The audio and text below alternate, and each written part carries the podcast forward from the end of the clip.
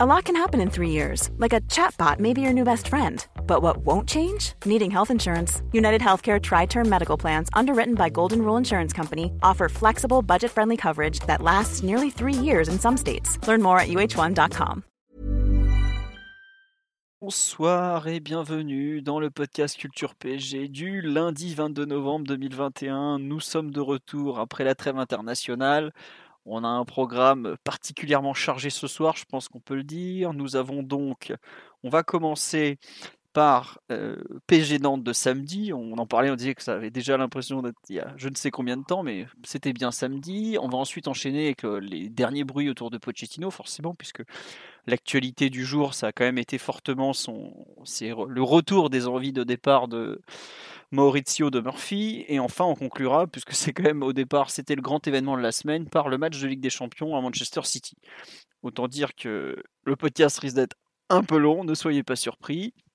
Et qu'on on va aborder ça un peu de, façon euh, claire et dans l'ordre, parce que sinon, si on commence à partir dans tous les sens, ça va être compliqué. On est quatre pour revenir sur tous ces thèmes ce soir, comme d'habitude. Nous avons l'équipe habituelle, peut-être même ce qu'on peut appeler la Dream Team, je pense. Bonsoir Mathieu en toute modestie. Salut à tous. Voilà. Euh, oui, bah, Mathieu, toi, tu es, un peu là depuis des années, depuis toujours ou presque. Alors, euh, tu, as, tu mm. fais un peu, comment dire, tu es un peu mon réseau Pérez, si je peux me permettre. mais tu ne comptes pas déménager à Manchester à court terme. Bref. Omar, tu es là aussi. Bonsoir. Bonsoir à tous. Voilà. Et nous avons le retour de l'enfant terrible. Bonsoir Simon. Salut les amis, très content d'être de retour. Et bonsoir à tous les auditeurs. Oui. Alors bonsoir à tous, effectivement sur live je vois déjà des, noms que je connais, bah, certains étaient même dans le dernier podcast, donc je les salue. Ça fait très plaisir de vous avoir, on est heureux de nous entendre, mais de même, je m'excuse, il n'y a pas eu de podcast pendant la trêve internationale parce que je n'ai pas trop eu le temps d'organiser.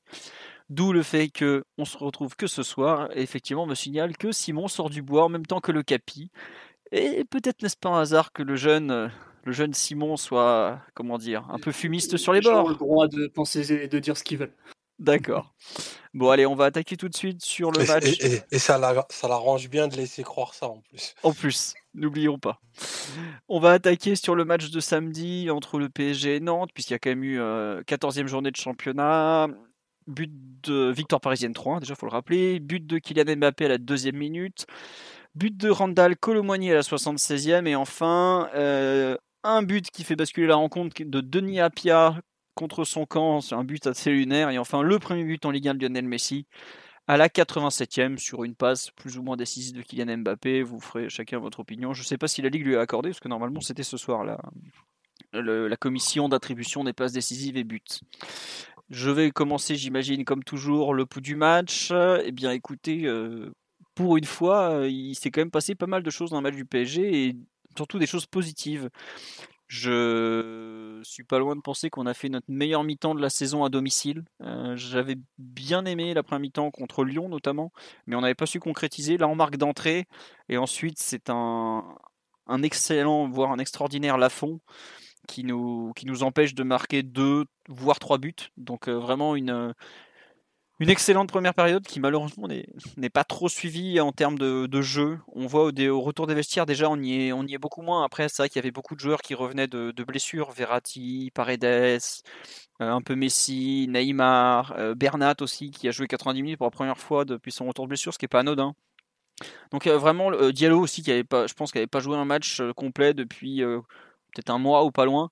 Et on a vraiment eu du mal à rentrer dans la seconde période on était déjà pas très en forme et puis arrive la, sortie euh, tout à fait hors de propos de notre ami Kaylor Navas qui a failli découper, euh, c'était euh, Ludovic Blas, me semble-t-il, sur une sortie complètement hallucinante, mais bon, c'est comme ça, et on finit 10 contre 11, et paradoxalement, on reprend le match en main, il y a une sorte de prise de conscience à ce moment-là, je trouve. Euh, pas après l'expulsion, mais après l'égalisation de Colomani qui nous pendait au nez. D'ailleurs, Rico avait fait un premier arrêt assez miraculeux. Ce pauvre Serge en a fait un deuxième, mais Colomani a mieux suivi que notre défense. Donc, l'égalisation était assez logique. Euh, il s'avère que on, a fait un bon, voire un très bon dernier quart d'heure. Euh, on a un peu retrouvé de l'envie, une, excellente entrée de Wijnaldum, faut la signaler, qui a permis un peu de relier les deux attaquants au milieu de terrain et au reste de l'équipe.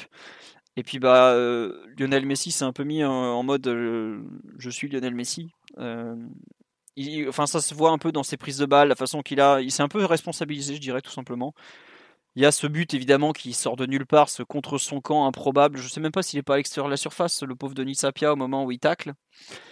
Et ça se finit en, en lobant Lafont qui aura été trompé à ce moment-là. Puis ce dernier but, enfin, assez superbe quand même de Lionel Messi. C'est vrai que lui, il l'a marqué tellement de fois dans sa carrière qu'on pourrait être, euh, comment dire, peut-être pas blasé, mais habitué à ce genre de choses.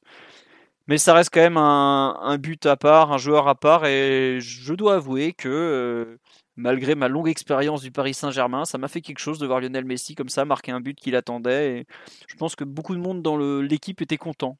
Euh, parce que on voyait que il avait envie de ce, but et finalement il est enfin arrivé. Donc très content pour lui. Globalement, euh, paradoxalement, malgré le, fait qu'on a, fait une demi-heure vraiment pourrie et que euh, Navas a fait un peu n'importe quoi, on me dit qu'il avait froid, bah, peut-être.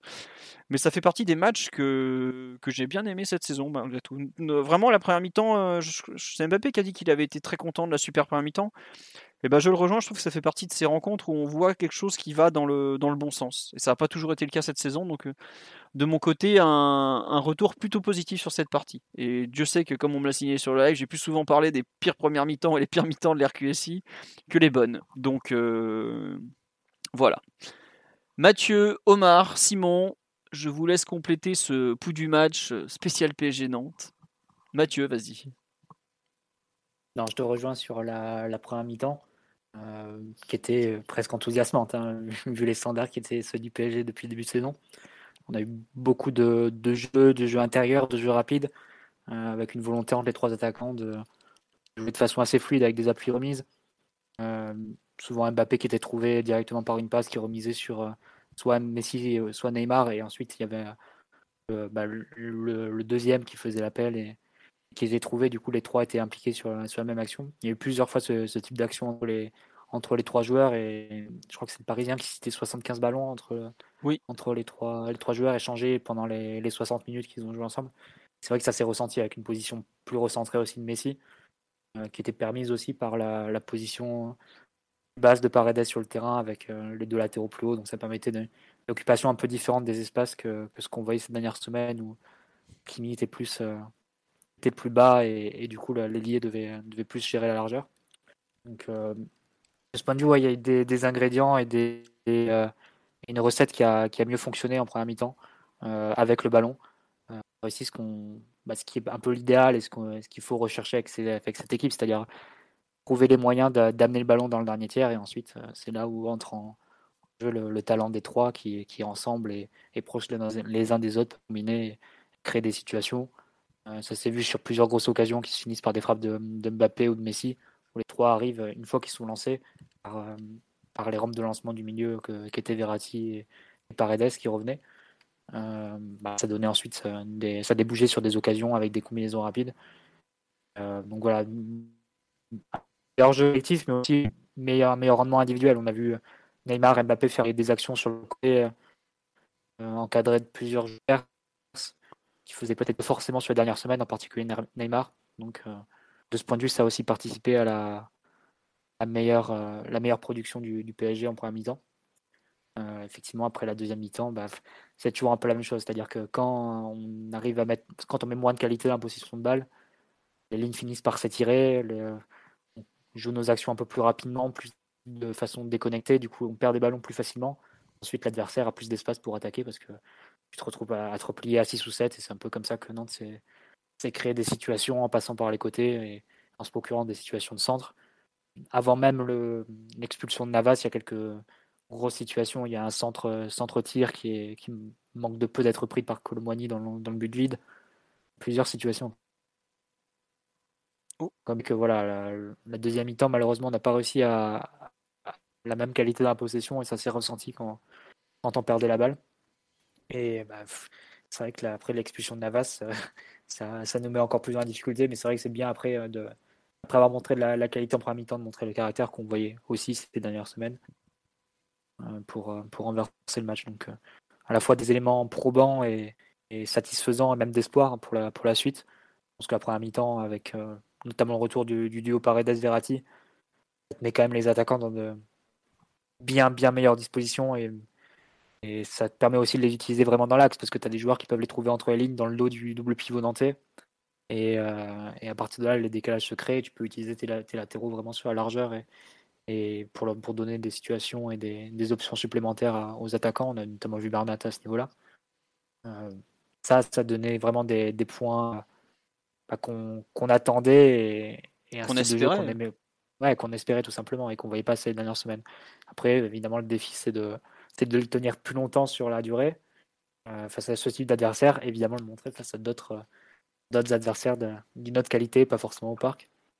Bon, je m'attends pas à ce que face à, City, on ait la même, euh, la même maîtrise. Hein. Probablement qu'on verra quelque chose de plus similaire au, match aller avec euh, une défense comme on peut et, les contre-attaques. Mais si, euh, si on doit poursuivre dans, dans un chemin sur les compétitions nationales, c'est plus sur ce qu'on a vu sur cette première mi-temps face à Nantes qu'il faut qu'on s'appuie. Ouais. voyez, qui, qui était porteur d'aucun espoir en réalité. On ne voyait pas très bien ce qu'on pouvait construire sur, sur l'organisation qui était celle euh, du PSG euh, sur ces, sur ces derniers matchs. Donc, euh, on va dire victoire qui fait du bien et aussi enfin des motifs d'espoir et des, des, motifs sur lesquels construire. Ça, c'est un peu ce qu'on recherchait. Ouais. Alors, petit tour sur live, c'est pas mal de réactions. On nous parle effectivement du fait que Nantes, c'était une très belle première mi-temps, mais que Nantes nous a peut-être un peu laissé, nous un peu euh, laissé, nous a un peu regardé jouer. Excusez-moi, j'ai du mal. Euh, on nous parle effectivement aussi de la passe aveugle extraordinaire de Verratti pour Messi à la, juste avant la mi-temps, là où il y a quatre joueurs autour de lui, il fait un décalage, voilà. Mais c'est ce que disait Mathieu, ça, cette qualité technique nous a beaucoup manqué, forcément. Euh, sans vouloir être méchant avec eux, mais tu passes de Danilo Gay, de, des mauvais jours à Paredes, Verratti des bons jours, et encore Verratti n'était pas dans un très bon jour. Paredes, oui, mais ça, forcément, techniquement, tu as un gouffre. Ça, a un peu rappelé peut-être les débuts de Pochettino finalement, quand il arrivait en janvier dernier, ou qu'il mettait beaucoup, beaucoup de talent euh, sur le terrain. Alors, ensuite, on nous dit c'est vrai qu'on doit avoir 4 buts au compteur à la mi-temps et on a le chic de se mettre dans la difficulté c'est pas la première fois qu'on signale que le PSG a des difficultés à peut-être à marquer et à je sais pas les, scores en expected goals et tout ça mais je, sais pas je suis pas allé les voir justement. Mais forcément euh, tu dois marquer plus de buts en, première mi-temps que ce que tu as fait. Bon, après euh... les expected goals sont pas trop hauts pour le PSG je crois qu'ils étaient à moins de 2 sur ce match. Parce que quand en tête mais ouais, c'était un peu étonnant ça m'a surpris quand, en voyant ces chiffres. Ouais parce que déjà quand je vois la après regarde les buts ils doivent être tellement faibles aussi déjà parce que tu as, sur, je pense, les deux derniers buts, surtout, genre l'espèce de, contre son camp, ça doit être à 0,01 ou pas loin, et le but de Messi, il doit pas être bien haut non plus. Quoi. Donc on nous dit 1,27 à 1, visiblement, sur les expected goals. Bon, mm. c'est probable en fait. Mais quand je vois par exemple l'occasion que rate Messi en première mi-temps, quand il arrive sur son pied droit où il est face au but tout seul, j'ai dit. enfin, quand même, normalement il y a but. Hein. Faut, faut, le dire, normalement il y a but. On me dit il y a 0,92 à la mi-temps. Bon, peut-être. Euh, donc les expected goals ne sont donc pas très parlants. J'aurais mieux fait de pas en parler. Bref. Euh... des situations où il n'y a pas de tir et en fait c'est super chaud. Euh, plusieurs centres en retrait où c'est arraché euh, par une pointure de chaussure de défenseur, ce genre de choses, ou un petit manque de précision. Et après, derrière, le but est vide, mais s'il n'y a pas de tir, il n'y a pas d'expected goals, tout simplement. C'est vrai. Simon, pour revenir un peu sur le, match en général, euh, avant que tu te lances dans un plaidoyer pour on sait qui, je peux commencer maintenant si tu veux. non, non, allez, euh, on va parler des, un peu de, de Non, mais c'est vrai que ce, cette, mi-temps, euh, tu rejoins Mathieu, et en fait un peu une base de travail pour le coup. Bah, c'est ça, je vais être obligé forcément d'être sur votre ligne, c'est-à-dire un PSG beaucoup plus sûr de lui techniquement, beaucoup plus souverain, qui est capable de, de mettre une équipe dans son camp et, et, de la faire courir derrière le ballon tout en créant du danger. C'était pas euh, un PSG qui joue à la baballe parce que euh, certes, tu as euh, plus 70% de possession en, première mi-temps, mais tu sens qu'à la moindre accélération, la moindre prise de balle entre les lignes, euh, la moindre montée d'un latéral, c'est Nantes qui, est vite désorganisée en fait. Et, tu sens que là, l'équipe a été très très juste techniquement, a joué sur un bon rythme. Il n'y a pas eu de rien, rien de très superflu en réalité. alors certes, Messi et Neymar perdent forcément un peu des ballons, qui sont pas obligés de perdre euh, tout le temps. Mais tant que l'équipe garde cette, euh, cette domination, cette possession, cette assurance, euh, les ballons perdus en fait n'ont pas donné grand chose à l'adversaire et, ça nous a permis de, de, dérouler tout simplement, de dérouler techniquement. Et c'est là que tu t'aperçois que malgré tout, la matière première que tu mets sur le terrain, elle est, elle est fondamentale et, et, forcément les exigences au PSG sont très très élevées. Mais vous le disiez, tu peux pas jouer pareil avec un double pivot Danilo Gay ou Danilo, euh, Wijnaldum des mauvais jours. ou avec un, un Verratti, un Paredes, avec un, un, supplément comme il y a au milieu de terrain qui, qui, a, plutôt, plutôt répondu présent dans l'activité notamment. Donc ça change la face de l'équipe. je, voulais, dire ce que tu as dit tout à l'heure sur le fait que ça rappelait les matchs de mi-janvier, fin janvier, début février, où on voyait énormément cette formule au trio, ce, trio au milieu, pardon, avec euh, du coup, Verratti plus haut sur le terrain, qui était un peu comme euh, le, quatrième attaquant, le numéro 10. Mais, au final, la domination technique, c'était la même. L'assurance, le fait de pouvoir jouer, de, faire jouer une équipe dans son camp en, combinant avec beaucoup d'attaquants euh, placés dans, l'axe ou, dans les demi-espaces, ça a fait beaucoup de bien.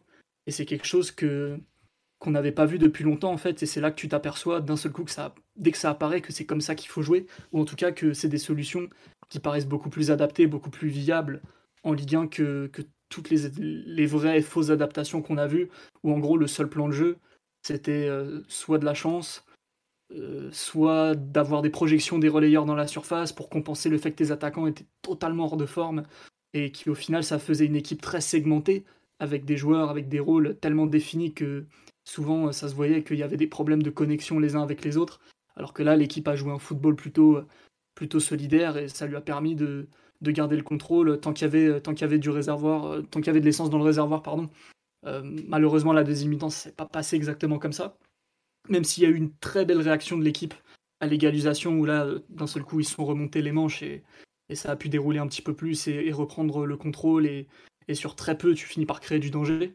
Mais la première mi-temps, c'est évidemment une base de travail qui montre euh, ce que devrait être ce PSG-là, en fait, dès que tu es capable d'avoir le choix et de mettre euh, de la qualité sur le terrain et pas seulement euh, des équipes un peu par défaut parce que tu fais avec euh, les états de forme des uns et des autres. Ouais, c'est un peu en fait, si je dois synthétiser tes propos, c'est enfin ce qu'on peut espérer avec cet effectif sur le terrain en étant dans une forme à peu près convenable. quoi. Bah, c'est le, le, le nerf de la guerre. Maintenant, les équipes tournent limite plus sur leur forme physique que sur leur projet de jeu en soi. Et beaucoup de gens disent l'inverse. Moi, je suis pas certain de ça. Beaucoup de gens disent ouais, mais quand t'es pas en forme, c'est le projet de jeu qui va te tenir, qui va te permettre de passer les moments difficiles. Enfin, à un moment donné, euh, faut jouer au football et pour jouer au football, faut tenir sur ses deux jambes et être performant, quoi. Donc à un moment donné, euh, ouais, c'est très très important qui tu mets sur le terrain et qui est en forme, qui est capable de faire quoi, et, la cohérence que ça te donne au final. Et là, en première mi-temps, personne peut dire que l'équipe n'a pas été cohérente et qu'elle n'a pas euh, eu les idées claires et, qu'elle n'a pas réussi à jouer le match qu'elle a eu envie de jouer même si ça a manqué parfois un peu, un peu d'efficacité dans la finition, ce qui est primordial, ça a manqué un petit peu de profondeur parfois, euh, mais c'est des choses qui, qui se comprennent aussi, vu euh, malgré tout euh, des, des, formes bonnes mais, mais, précaires et pas optimales. Ça, ça suffit là, mais il faut voir ce que ça donne sur les matchs suivants. Donc des raisons d'y croire, des raisons d'espérer et une vraie base de travail. Et ça te permet, ouais, comme je disais, de voir le vrai visage du PSG dès que tu as le choix de la qualité, tout simplement. Très bien. on nous dit effectivement que c'est le regain de forme, c'est aussi lié au retour de, de Verratti Paredes au milieu. Oui, évidemment. Mais c'est vrai que c'est, enfin, tu peux pas espérer de jouer de la même façon. On a des profils tellement divers au, milieu. enfin, Danilo et Paredes occupent en théorie le même poste. Ils ont à peu près les qualités, enfin, ils ont aucune qualité en commun. Si, enfin, je sais pas si c'est pas une qualité, c'est la lenteur en gros. Mais sinon, pour le reste, ils ont rien de commun. Il y en a un qui est plutôt un spécialiste défensif, l'autre une personne qui va faire du jeu. forcément que ton, surtout au milieu de terrain où le PSG a pas vraiment a essayé beaucoup de choses depuis le début de la saison, tu te retrouves à être archi dépendant des, joueurs puisque c'est quand même leur façon de jouer qui va te, te, donner ta, ton identité euh, puisque euh, Pochettino a pas vraiment euh, mis en, place de, de, système fixe comme certains coachs peuvent le faire sans que ce soit une critique hein, attention mais juste le PSG est très dépendant de la façon dont ses joueurs jouent. Donc forcément que quand tu mets des joueurs aussi, euh, aussi portés vers la, qualité technique, la tenue du ballon, la passe et tout, tu as un rendu plus agréable qu'avec des joueurs plus comment dire moins doués avec la balle mais avec d'autres qualités. Omar, on, te laisse un peu revenir sur ton sur comment tu as vu ce PSG Nantes en général. Euh, est-ce que tu rejoins les propos plutôt positifs qu'on a? Ah bah, sur la première période, oui, c'est dur de, ne pas être satisfait de, ce qu'on a vu, de la qualité du, jeu intérieur, de la vitesse euh, des enchaînements, la qualité technique. Euh, on, a, réussi à déséquilibrer les Nanterres un certain nombre de fois et vraiment euh, à être hyper, hyper créatif à l'intérieur du jeu, à l'intérieur et dans le cœur du jeu. Donc ça, c'est, c'est vraiment quelque chose qui, qui en fait, moi, m'interpelle parce que c'est, je pensais, quelque chose qu'on aurait vu assez rapidement de par les, les qualités des, des, joueurs alignés, mais qui a mis du temps à se dessiner par, bah, quelque part aussi de par les, les, les, états de forme un peu disparates des uns, des uns et des autres. Mais là, le fait d'avoir vu pas mal de triangles entre Neymar, Messi, Mbappé, Bernat qui a donné aussi pas mal de, de profondeur dans son, dans son couloir qui a permis de bien étirer le, le, bloc nantais. C'est forcément euh, beaucoup plus enthousiasmant de, de ce qu'on a de que ce qu'on a pu voir jusqu'à maintenant et, et, ce sera peut-être inscrit sur, sur l'épitaphe du, du, contrat de, de, de, Pochettino si jamais celui-ci celui, -ci, venait à s'arrêter. Après j'étais moyennement surpris qu'il n'y ait pas de continuité en, deuxième période. Parce que ben, c'est malheureusement la deuxième période ressemble plus à ce qu'on a vu, c'est-à-dire un PSG qui, qui se délite assez rapidement et qui a du mal malgré tout à avoir une maîtrise et une vraie emprise sur le, sur le jeu et sur les, sur les dynamiques de, rencontre. Donc euh, assez rapidement, Nantes a pu se recréer des, des situations et le but euh, qu'ils inscrivent est, pas volé. Et, fort heureusement, c'est, peut-être ce but qui nous permet, de, qui nous permet pardon, de, de retrouver un peu de grippe sur la rencontre. Et là, euh, ben, la qualité la qualité des uns fait des, grandes, grandes, grandes différences parce qu'au final, Messi est, doublement, doublement décisif au tableau, au tableau d'affichage pour une rencontre qui, au final, mérite, pour une victoire qui, pardon, est, méritée du fait de la grande qualité de la, première période. C'est une rencontre qui a clairement pu basculer sur le sur l'erreur d'appréciation de de Navas qui fait un choix un petit peu, un petit peu aventureux, mais, euh, mais bon, qui malgré tout sans dommage, en tout cas pour, euh, pour le club, pas pour lui, parce qu'il va, il va quand même avoir euh, une suspension. Mais non, c'est, c'est peut-être un match qui donne du sens au moment où, où cette rencontre se déroule. fin novembre, voilà, peut-être qu'on va avoir un peu plus de temps pour je l'espérais samedi soir travailler dans la sérénité, mais il ne va rien en être pour ces prochaines semaines parce que il y a deux, trois nuages qui sont, qui sont arrivés au-dessus du club. Mais bon, pour en revenir à la rencontre, première période de, grande qualité, standard qui devrait être normal et attendu du, PSG toutes les semaines.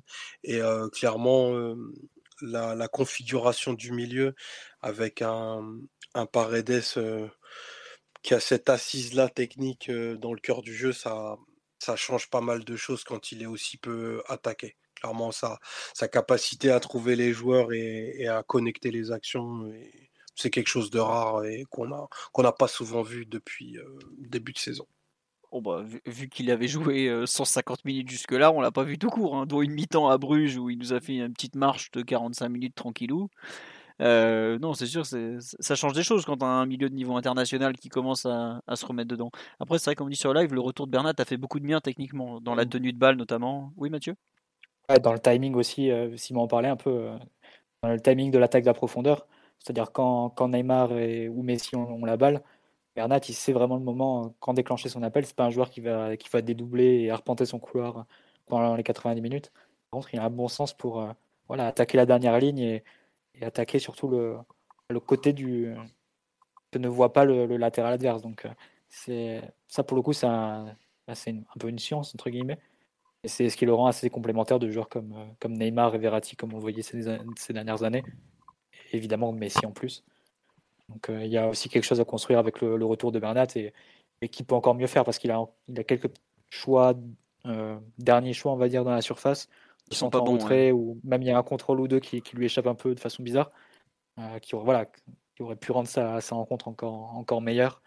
Et pour dire que lui aussi est capable de, de, faire, de faire encore mieux. Mais c'est vrai que c'est un joueur, par son intelligence et par sa sûreté technique, qui, qui change les choses. Et ça, combiné au retour de Paredes, qui en plus était mis dans des conditions qui étaient assez favorables, parce que dit qu'il n'était pas attaqué par Nantes, mais il était un peu extirpé de la, densité nantaise par Pochettino, qui l'a fait reculer et qui permis de d'avoir vraiment le jeu de face, parfois comme, comme troisième central, comme libéraux.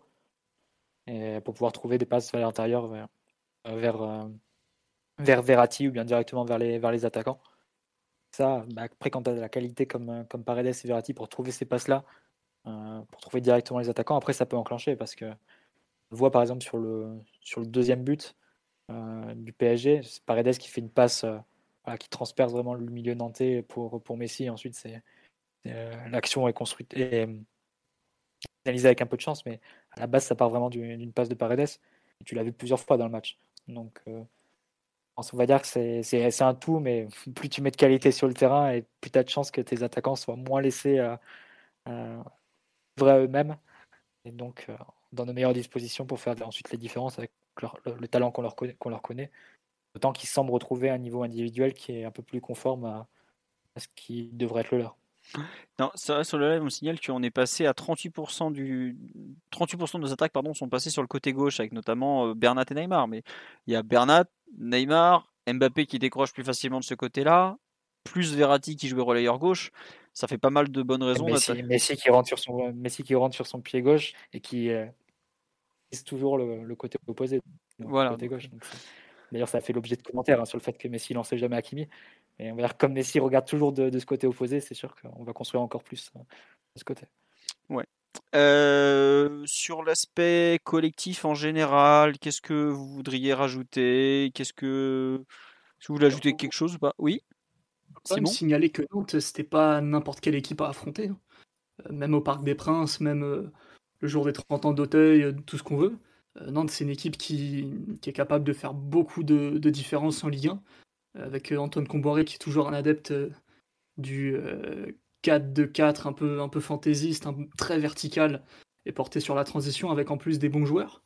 Et, dans leur approche, j'ai pas trouvé ridicule qu'ils ont tenté de faire, de tenir un peu, de pas jouer trop bas, de tenir un peu un bloc médian qui était capable d'être assez agressif autour du porteur. Mais je pense que là, à un moment donné, au niveau seuil de compétence, ils ont été dépassés. Le nombre de fois où Moutoussami ou, ou ont tenté de, de sortir pressé, d'être assez agressif, de pas laisser justement le temps au porteur de se tourner. À chaque fois, ça a été déjoué par la qualité technique du PSG, qui dès, en général, dès qu'on décide de, relever un peu le défi de la densité, euh, comme j'aime à le dire, euh, capable de faire des grosses différences et, derrière l'adversaire peut, peut adopter un peu la posture qu'ils ont envie, ça peut leur faire très mal, surtout que la Nantes, euh, ils étaient plutôt avec un 4-4-2 en zone, bloc médian, donc quelque chose de, très classique en, en Ligue 1. Euh, le nombre de fois où ils ont perdu leur structure parce que le PSG techniquement avait toujours un coup d'avance, la capacité à jouer en une touche, à se tourner vite ou à sortir de, la pression, euh, ça a été quelque chose euh, d'assez virevoltant, j'ai trouvé, et j'ai pas trouvé Nantes spécialement aux fraises en vérité. si on, regarde le match une fois de plus en se focalisant un peu sur ce qu'ils ont essayé de faire, c'était une approche qui pouvait se comprendre et qui était relativement courageuse en réalité. C'est jusqu'à un moment donné, bah, en face, si c'est trop fort, c'est trop fort et tu te fais, tu te fais un peu écrabouiller à toutes les sauces, quoi. Parce que si tu, si tu sors pas, euh, Verratti ou Paredes à n'importe quel moment peuvent déclencher vers Mbappé ou, renverser le jeu. Si tu sors face à eux, ils peuvent sortir sur du jeu court et trouver euh, ensuite forcément l'espace entre les lignes s'agrandit. Et là, c'est Neymar ou, Mbappé qui peut ou, Messi pardon plutôt qui, qui peuvent apparaître et, et, faire une prise de balle punitive entre les lignes. Donc il c'est un peu un peu échec et mat de leur côté et pourtant euh, Nantes, c'est une équipe qui, depuis l'arrivée d'Antoine Comboiré, est capable de sortir de très très gros matchs et qui, d'ailleurs, sur les cinq derniers matchs avant, avant celui au Parc des Princes, n'avait perdu qu'une fois et a fait deux victoires de nul. Quoi. Donc, euh, pas un adversaire 19ème euh, de Ligue 1 à la rue qui nous a laissé jouer, j'ai trouvé. Ouais, non, mais c'est intéressant ce que tu dis sur la, valeur de l'adversaire, parce que c'est vrai que souvent, on, bon, on prend les équipes de Ligue 1 peut-être un peu de haut, et là, pour le coup, c'est une équipe à peu près complète, à l'exception de Palois en défense centrale, qui est quand même un, un absent important pour eux, mais je suis d'accord avec toi. Aussi, je sais pas à quel point il est titulaire en ce moment, mais ah, c'est un joueur qui peut faire très très mal. Euh, Simon euh, qui se livre. Non, Simon est effectivement, bah, c'est leur meilleur passeur et c'est sur le début de saison, je pense, leur meilleur joueur. Donc euh, non, peut-être c'est là fond comme leur meilleur joueur. Mais oui, tu as raison, Simon a manqué effectivement. Et après, c'est pas comme si les, joueurs de côté avaient fait un mauvais match non plus. Quoi. Tu vois, Colomoni ou comment il s'appelle? Non, Coco était très mauvais par contre. je, je me suis enflammé là. Mais bon, c'est comme ça. Euh, Omar, Mathieu, sur l'animation, sur le l'aspect général. Ah oui, non, un truc. On, bon, on a dit beaucoup de bien la première mi-temps, la, façon de, trouver les attaquants, effectivement, le le, retour de un peu de Paredes Verratti. Non, il y a il y a deux choses sur lesquelles je voudrais quand même insister. C'est premièrement déjà le fait qu'on est repassé au 4-3-3, l'expérience 4-2-1-3 avec le rôle de Wijnaldum un peu bâtard et n'a pas entre guillemets c'est un peu arrêté. c'est vraiment ça semble vraiment être un dispositif qui est taillé pour Wijnaldum. Puisque là, par exemple, on aurait pu faire le même avec Verratti en faux 10 comme on le faisait l'an dernier. Euh, comme il l'avait fait Pochettino à plusieurs reprises, par exemple. On l'a pas fait. Je pense que c'est pas vraiment quelque chose d'anodin. Ça montre aussi peut-être que bah, c'était quelque chose pour vraiment relancer le, le néerlandais qui, pour le coup, en avait clairement besoin. Autre chose, le, je sais plus ce que je voulais vous dire, donc ça commence bien. je suis désolé. Euh, c'était quoi déjà? Ouais, non, le, le, coup de barre peut-être de la seconde mi-temps, le, juste physique pour vous? Enfin, vraiment un coup de barre physique ou plutôt un, manque encore d'une équipe qui n'a pas totalement de, continuité non plus? Je sais pas un peu euh, comment vous le, vous le ressentez, ce, cette difficulté, parce que bon, faut quand même pas la mettre de côté, oui, Simon? Les retours des vestiaires, ils sont terribles un peu pratiquement à tous les matchs en vérité là. Oui, c'est vrai. scénario, qu'on ait bien joué, qu'on ait mal joué, qu'on ait pris l'avantage au score ou pas, c'est toujours très très dur de se remettre dedans. Et ce, peu importe les joueurs en plus, le, les seuls capables de maintenir un peu le rythme, c'est euh, bah, les travailleurs, en gros les travailleurs qui ont été capables de, de se mettre dans le bain dès la pré-saison, donc euh, Herrera et, et Gay pour ne pas les nommer. Sinon, c'est vrai que le reste de l'équipe a tendance à piquer du nez. Et, des, fois, des fois, ça se paye très cher, des fois, on s'en sort bien. Et là, c'est vrai que la sieste parisienne, interrompue par euh, la sortie totalement, totalement ratée de Navas, a, pas très bien tourné, ça aurait pu coûter très très cher et, gâcher euh, une belle soirée et une première mi-temps euh, de haut niveau. Il en a rien été fort heureusement, mais c'est vrai que le retour des vestiaires fait très très mal et on ne sait pas exactement pourquoi. C'est forcément une multiplicité de, de facteurs comme toujours. Il y, a un peu de physique, un peu de suffisance, une baisse de l'influx nerveux, c'est tout un tas de choses, mais c'est déjà des choses qu'on voyait l'année dernière alors qu'on était en bien plus mauvaise posture euh, en Ligue 1 parce qu'on courait après la première place et que le titre était loin d'être joué. D'ailleurs, on n'a pas réussi à, le gagner euh, au sprint final. Euh, donc c'est vrai que le, PSG de Pochettino est, marqué par une grande discontinuité sur le rythme et, l'intensité au retour des vestiaires. C'est déjà un petit peu le cas avec Tourelle, mais on avait plus de marge au classement à l'époque. donc c'est peut-être des choses qui vont s'estomper avec le temps, mais Là, malheureusement, à tous les matchs, c'est un peu le cas, et, des fois, on le passe un peu sous silence parce qu'il se passe rien. Et là, il y a eu un élément euh, perturbateur d'envergure avec euh, cette erreur de, Navas, quoi. Non mais tu as raison effectivement sur les, débuts de mi-temps difficiles. Euh, on cite sur le live effectivement le, catastrophique début à, Rennes. on prend un but au bout de 15 secondes, il hein, faut le rappeler. Metz aussi, je me souvenais pas, mais je suis pas surpris. bon, Omar, euh, tu as une explication euh, On me dit que tu es un bel homme, certes, mais euh, tu as une, idée d'explication, un début d'explication sur ces débuts de mi-temps? C'est Sharaf hein, qui, te, qui te fait ce genre de compliment, donc méfie-toi. Il est con celui-là. une explication, non. Très clairement, c'est en tout cas, c'est trop récurrent pour être, pour ne pas être noté. Est-ce que c'est dû à, l'âge de nos joueurs offensifs? Je me suis posé la question, en tout cas pour nos joueurs offensifs moteurs, pas Kylian, qui ont un peu de temps à se remettre en route. Euh, j'ai pas, pas d'explication. Peut-être que les causeries euh, endorment aussi. Je rigole, mais il faut peut-être se poser la question.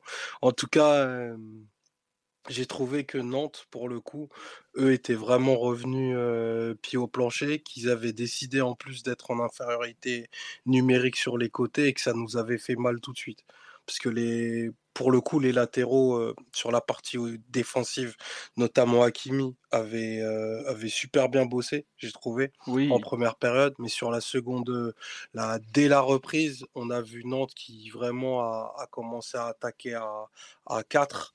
Et, et, ça a eu un impact assez immédiat sur leur, sur leur capacité à créer des occasions et ça nous a fait reculer. Donc je ne sais pas si on s'attendait à cette reprise de leur part et c'est ce qui a peut-être fait qu'on n'a pas eu la main mise comme on l'aurait souhaité en, deuxième période. Mais vu que c'est pas la première fois, c'est peut-être une question à, poser à, à Pérez et à, et à Pochettino sur ce, ce manque d'influx au moment de la reprise. Ouais. Bah, Pochettino, il répond un peu de façon détournée dans, dans l'interview à l'équipe. Il dit que globalement, bah, sa construction, l'équipe peut pas avoir une continuité sur les 90 minutes et qu'elle a besoin de moments de respiration, entre guillemets. Euh, globalement, elle ne peut pas maintenir le même niveau de, concentration, de rythme et, d'intensité. Et à un moment, elle va se, elle va se préciser, il va y avoir un, bug ou des, connexions, on va dire, de, entre les différents joueurs parce qu'ils ne pensent pas forcément à la même chose, ils n'ont pas forcément besoin des, mêmes contextes. Du coup, ça va créer des, des incohérences, des pertes de balles plus rapides et ensuite un adversaire qui peut, qui peut nous attaquer sur nos points faibles, c'est-à-dire bah, le, le, manque de repli et, de travail de, de, nos offensifs, et du coup la possibilité d'attaquer face à 6 ou 7 joueurs, et donc la possibilité de trouver des décalages sur les côtés pour descendre. Et euh, pour moi, c'est quelque chose qui est assez valable comme, euh, comme euh, réflexion, parce que c'est vrai que tu as toujours la tentation quand, quand l'adversaire va pousser un peu plus de, de, forcer tes attaques et de partir et de partir en contre et de jouer vraiment très vite. On a vu plusieurs, plusieurs fois Navas récupérer la balle parce qu'une action avorté côté nantais. Tout de suite relancer droit devant lui à la main pour enclencher une attaque assez vite, ou lui prendre le temps de, vraiment reconstruire et, de poser une attaque placée. Je trouve que c'est un peu, un peu ce qu'on voit parfois, hein, qu'il y a un peu de précipitation dans, nos attaques. Tu as évidemment l'énorme tentation de, jouer très vite quand, les espaces apparaissent pour, pour Mbappé, mais du coup, tu, joues sur un rythme que, du moins d'une façon que l'équipe ne peut pas toujours assumer.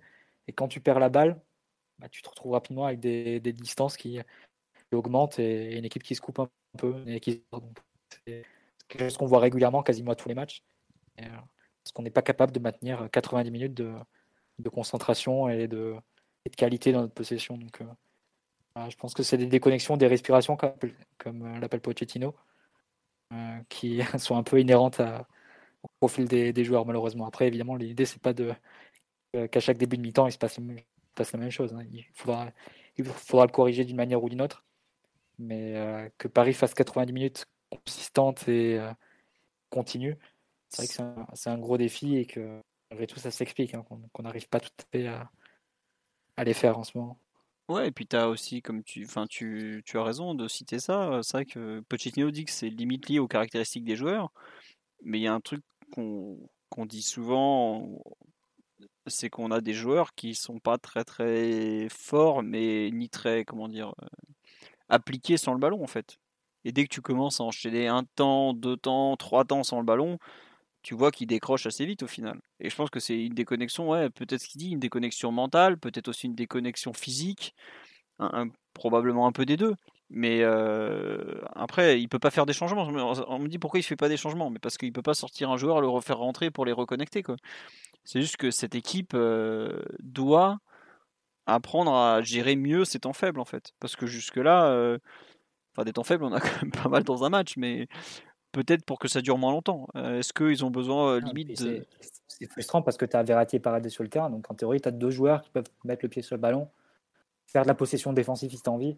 Voilà, ce qui se passait lors d'un sous Laurent Blanc à l'époque, c'est-à-dire c'est vrai qu'on se serait fait chier, mais tu aurais eu une deuxième mi-temps, on aurait confisqué le, ballon et l'adversaire aurait détruit une contre-attaque ou deux et ça serait resté là. Peut-être qu'on aurait marqué le deuxième à la fin. Ce genre de, ce genre de choses. Ah, c'est inévitable dans ce match avec les qui ne sont pas capables de garantir ces, ces temps soutenus. Avec Verratti et Paredes, je pense que peut-être que les deux peuvent plus prendre en main les choses, calmer l'équipe et, dire ok, on fait tourner maintenant et on se met dans le camp adverse. Et voilà, si on perd le ballon là, bah, déjà on aura moins de moins d'efforts à faire parce qu'il n'y aura pas les allers-retours à taper. Et euh, voilà, on aura plus de chances de récupérer le ballon immédiatement. Donc euh, c'est euh, c'est peut-être plus de, maturité et de, conscience aussi sur le terrain que de savoir les moments où il faut accélérer, les moments où il faut plus calmer les choses pour pas se mettre inutilement dans le rouge et, faire des efforts qui sont sont pas utiles.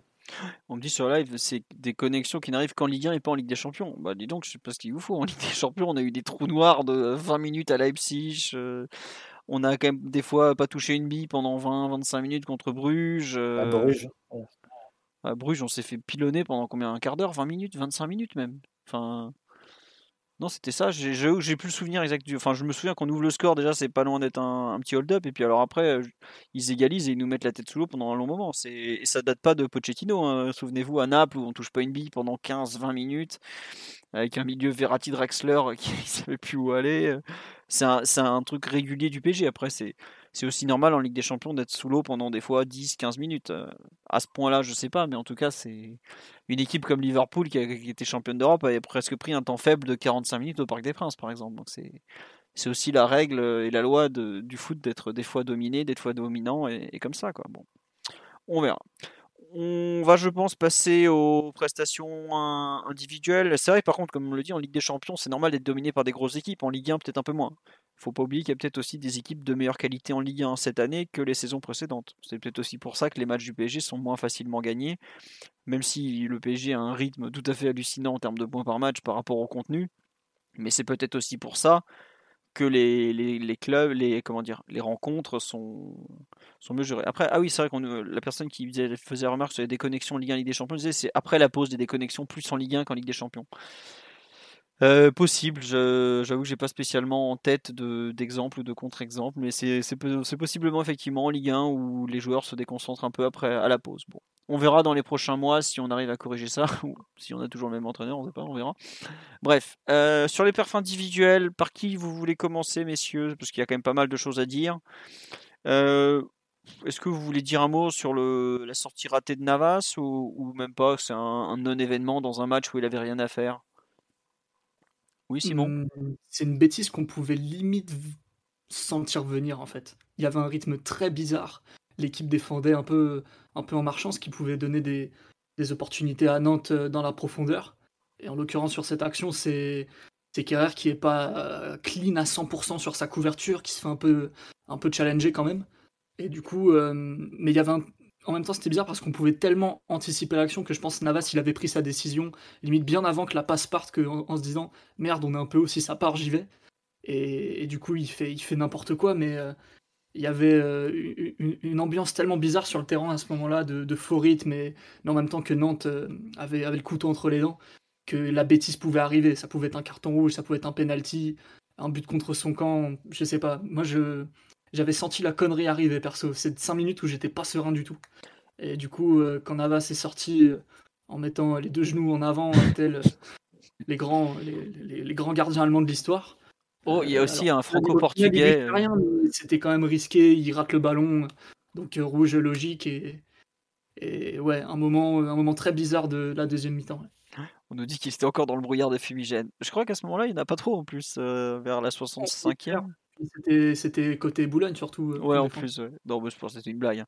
Et on nous parle d'un complot, d'un coup monté Navas Rico pour faire jouer son pote, vu que Gianluigi était visiblement accroché aux toilettes ce week-end. Euh, bon. Non, ça vous a pas fait penser en fait au peut-être un peu aux, difficultés de Navas à sortir loin de son but, euh, là où Donnarumma est quand même très à l'aise dans ce domaine? Je sais pas. Moi, quand j'ai vu l'action, je fais ah Navas a voulu il lit mal l'action. Hein. Je pense effectivement qu'Herrera est pas est pas euh, parfait parfait. Je suis d'accord avec toi, mais globalement Navas, tu te demandes aussi un peu pourquoi il sort jusque là. Je sais pas, j'ai quand j'ai vu, j'ai revu l'action plusieurs fois, je fais mais en fait euh, comme s'il avait tenté de sortir. Euh, je sais pas si c'est une une limite récurrente ou si c'est un peu une façon de peut-être qu'il ressent aussi la pression de la concurrence à ce niveau-là et qu'il montre un peu que bah, lui aussi sait sortir. Bon, pour le coup, il a montré tout le contraire, mais Bon, voilà ce qu'on dit sur live à cause de la rivalité de, avec Donnarumma, comme quoi lui aussi sait faire ça, quoi. Une, une, la fébrilité liée à la concurrence. Je sais pas, Mathieu Omar, si vous, ah. vous achetez la. Quand il prend la décision, quand, quand il prend la décision, il n'a pas le temps de penser à la concurrence avec Donnarumma. non, non, mais ça le conditionne avant. Ouais, enfin, je sais pas. Bon, pas de souci. Non, mais c'est une décision que tu dois prendre vraiment sur le moment. Et je pense qu'il y a un moment de doute. S'il juge mal la trajectoire, il doit se dire est-ce que Kerrer la, la prend ou pas? Il, doute, il hésite et du coup il se retrouve en retard et, il compense en faisant une grosse faute. C'est une des décisions qui se prennent vraiment sur le moment et sur l'analyse de la situation. Je pense pas que tu le temps de penser à, à Donnarumma, Rayola, Leonardo ou euh, Antonio Jiménez, l'entraîneur des gardiens. non, c'est vrai, c'est vrai. Bon, on, bon, on va rien rajouter sur le match de, de Kaylor, il n'y a pas grand chose à en dire, il n'a pas touché la balle du match ou presque. Euh, Mathieu, euh, ou Simon, ou Omar, est-ce que vous, voulez, vous avez un, un, défenseur dont vous voulez parler ou pas spécialement Parce qu'il n'y a pas non plus. Personne n'ouvre le micro? ah bah, oui, Omar, vas-y. Mis à part euh, qui a un peu été gratiné pour cette action-là, j'ai globalement trouvé qu'il avait fait un très très bon match. Bah écoute, je, t'en prie, si tu veux euh, développer un peu. L'ami Thilo euh, a quand même été sévèrement égratigné depuis son arrivée, donc profitons du fait qu'il fasse un bon match. Je t'en prie. Bah, il a. On a perdu Omar là ou c'est moi? Omar, revient pour une fois. Ouais, on l'a allô, allô. Ouais, c'est bon là, on t'entend. Allô, allô. Non, c'est bon. Désolé. Non, mais t'es maudit, enfin, t'es maudit comme Thilo, je crois, mon pauvre. non, mais c'est vrai que des fois, il a des petits, euh, des petits soucis d'équilibre et des pertes d'appui qui sont, qui sont un peu préjudiciables.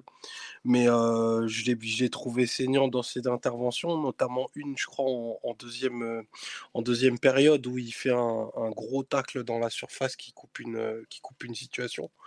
Donc, j'ai vraiment je trouve que globalement, pour, pour, si on regarde depuis août, Mis à part un match très difficile où il a joué latéral droit, mais le match m'échappe. Lyon où, euh, où ça a vraiment été. Ouais, ouais, contre Lyon, voilà, merci. Où, pour le coup, il a vraiment été en grande difficulté.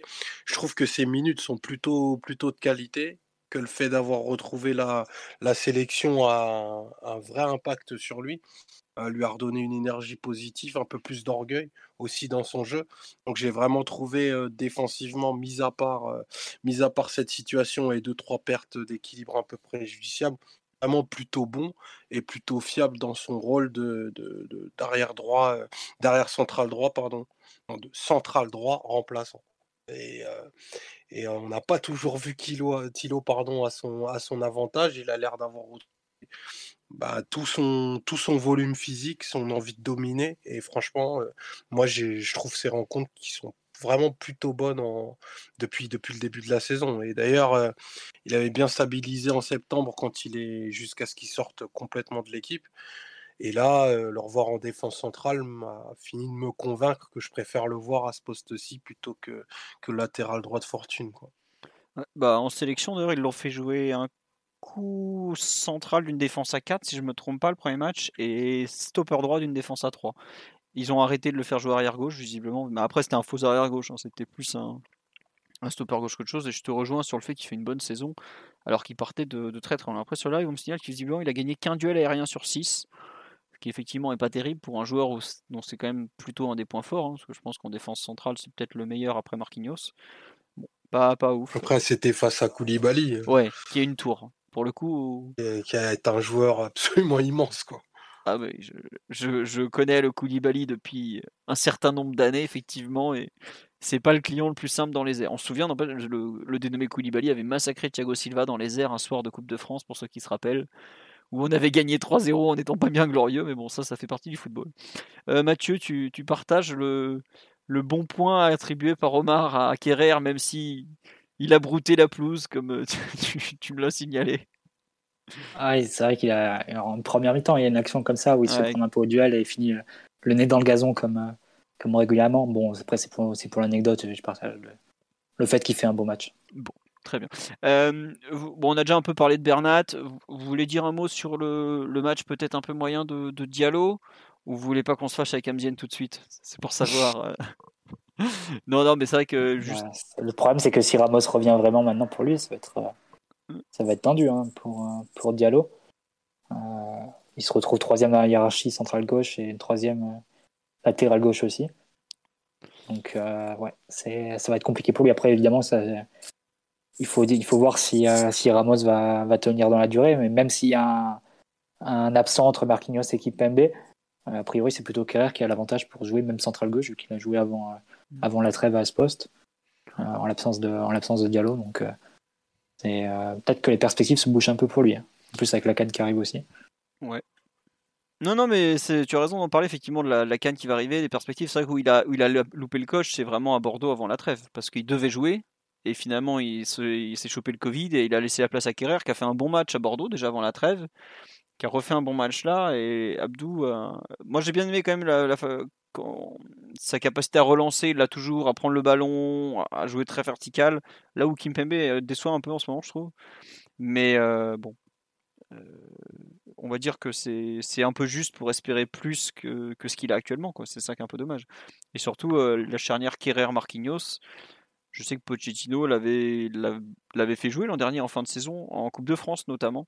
Euh, la finale de Coupe de France contre Monaco, Kieran Marquinhos, ça avait très très bien marché. Là, on a vu encore des bonnes choses cette saison. Bon. Euh, le, pauvre Abdou euh, risque d'avoir un temps de jeu pour le moins réduit. Après, il faut encore que Sergio Ramos soit en état de jouer parce qu'aujourd'hui, mm. on parle d'un. On célèbre une arrivée dans le groupe alors que le mec est là depuis 4 mois au club. Quoi. Donc, bon. C'est pas encore gagné. Bon, on va passer au, milieu de terrain parce qu'il y a peut-être plus de choses à dire. il faut quand même qu'on parle du, du très bon match de Léandre de, Buenos Aires. Donc euh, bon, est-ce qu'on est qu'on lâche le Kraken tout de suite ou, on attend un peu pour le faire mijoter? Allez Simon, allez Dis-nous tout ce que tu as sur le cœur. On sait que tu as séché le podcast depuis des semaines pour, euh, pour te préparer à, à ce grand ce grand, cette grande plaidoirie. de croire ce qu'ils veulent. non, plus sérieusement, t'étais pas là à cause de parce que Paredes jouait pas. Hein. Non, pas vraiment, mais bon. Euh, bah, gros match et gros match, mais surtout un match où avec un état de forme euh, bon et peut-être un peu inattendu parce que absent depuis 4 semaines, avec une blessure qui a pris un peu de temps euh, à guérir à la cuisse. Il n'avait pas pu jouer le premier match en, sélection alors que c'était il y a à peine quelques jours. Il a pu démarrer face au Brésil en étant totalement hors de forme. Euh, clairement, il avait fait un match pas, pas totalement dégueulasse parce que c'était pas la catastrophe non plus. En tout cas, il n'y a pas eu de bêtises ni de bavure, mais clairement, il était hors de forme et d'ailleurs il était sorti à la mi-temps. Et du coup, le fait qu'il arrive et qu'il puisse être dominant face à Nantes, c'était loin d'être acquis. D'ailleurs, on a été plus d'un à être surpris de le voir débuter alors qu'il y avait le choix au milieu.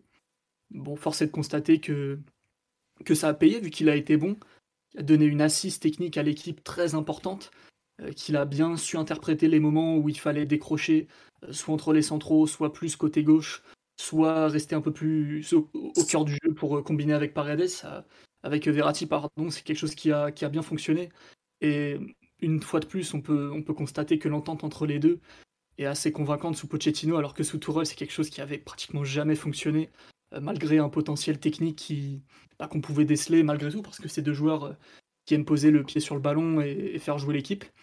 Donc, euh, non, clairement, quand on est capable d'utiliser les ressources techniques, et c'est le, cas pour lui, mais comme pour d'autres, en Ligue 1, ça fait énormément de bien et ça, ça t'écrit un scénario de match en fait.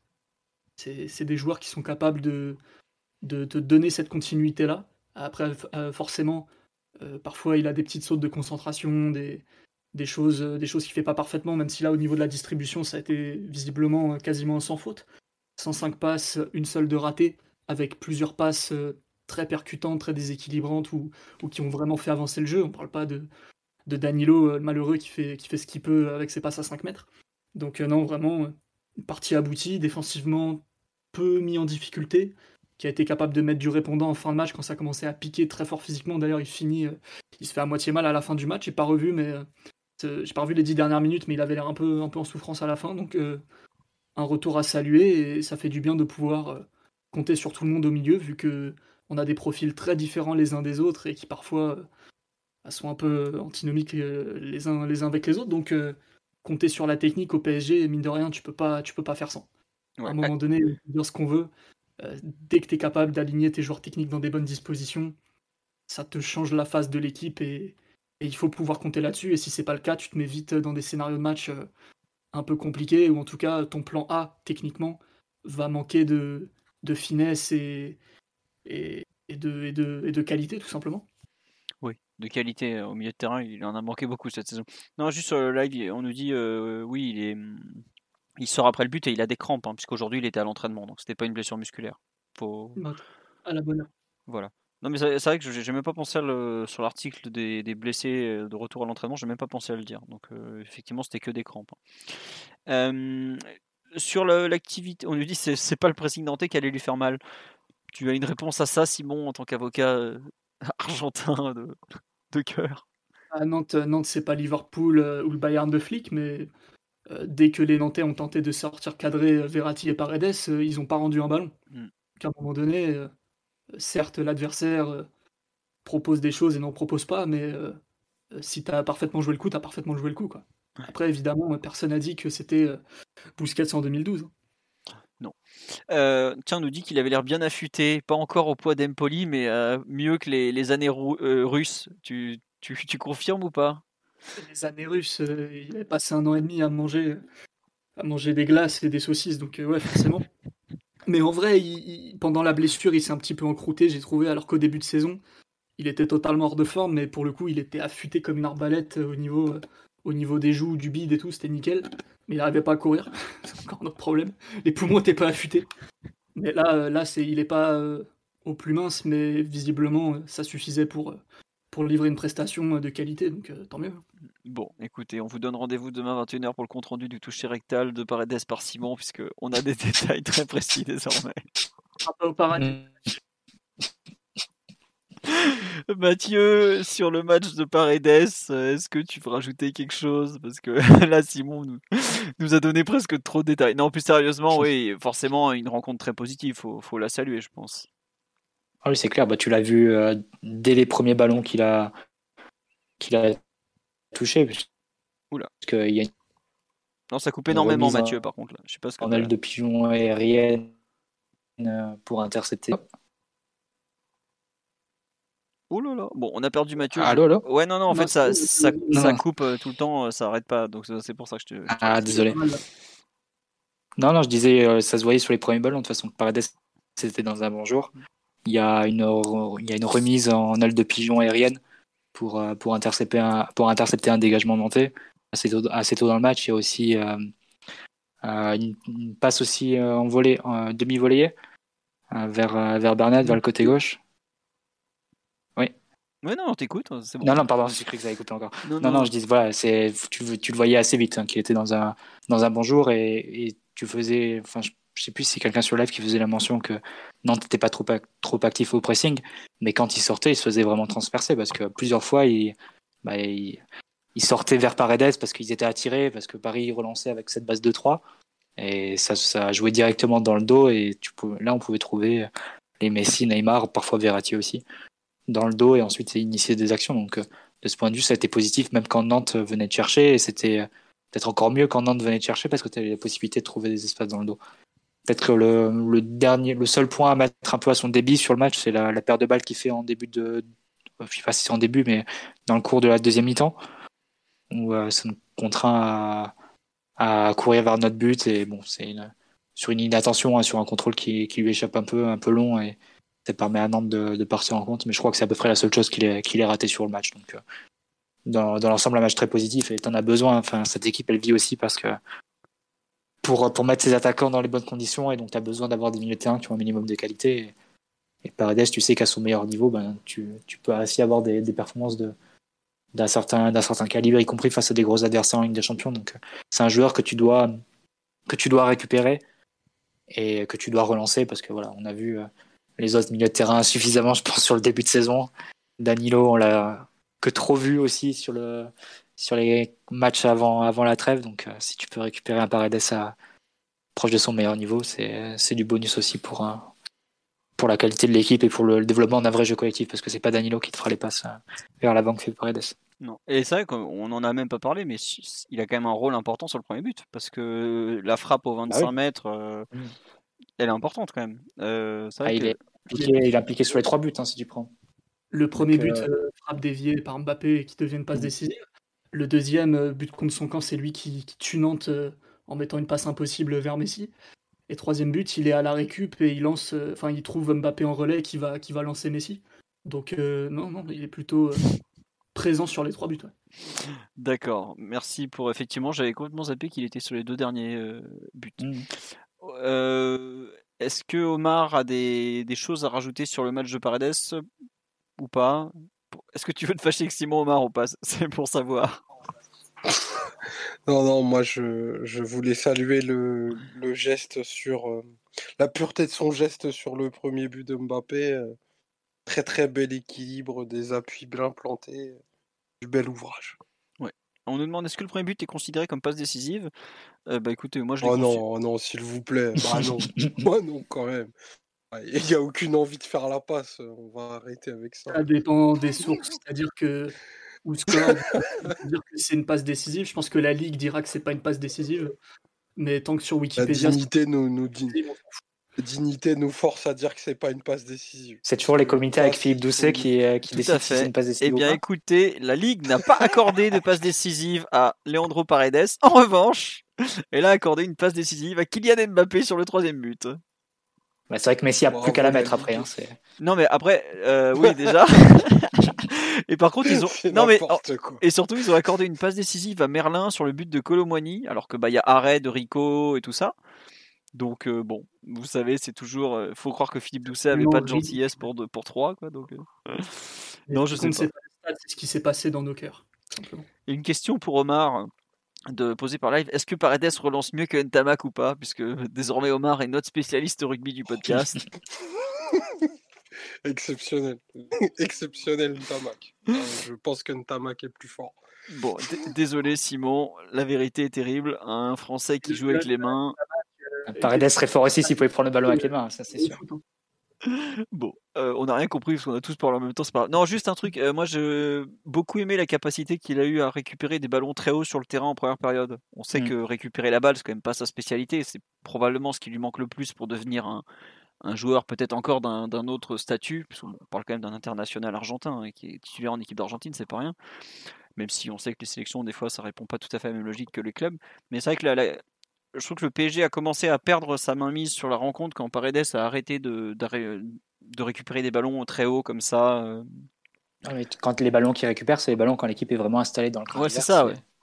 Et, que Nantes dégage un peu par, par désespoir. Et là, comme tu as toute l'équipe qui est dans le, dans le camp adverse, bah, tu peux récupérer très facilement et, ensuite initier une autre action. Mais quand tu commences à avoir des distances plus, euh, bah, plus longues, que tu as les, les défenseurs qui, qui, euh, qui viennent de défendre une action et que les attaquants partent en contre-attaque et, perdent la balle à ce moment-là, bah forcément tu peux plus récupérer les ballons hauts et tu dois te remettre en position de, défendre assez bas et, avec moins de, moins de monde. Donc euh, c'est toujours la, question, hein, c'est de savoir jusqu'à quel, jusqu'à quel point tu, tu joues en contre-attaque ou jusqu'à quel point tu veux vraiment poser le jeu euh, dans le camp adverse et donc faciliter ta récupération rapide du ballon. Tu peux pas faire les deux en réalité. Hmm.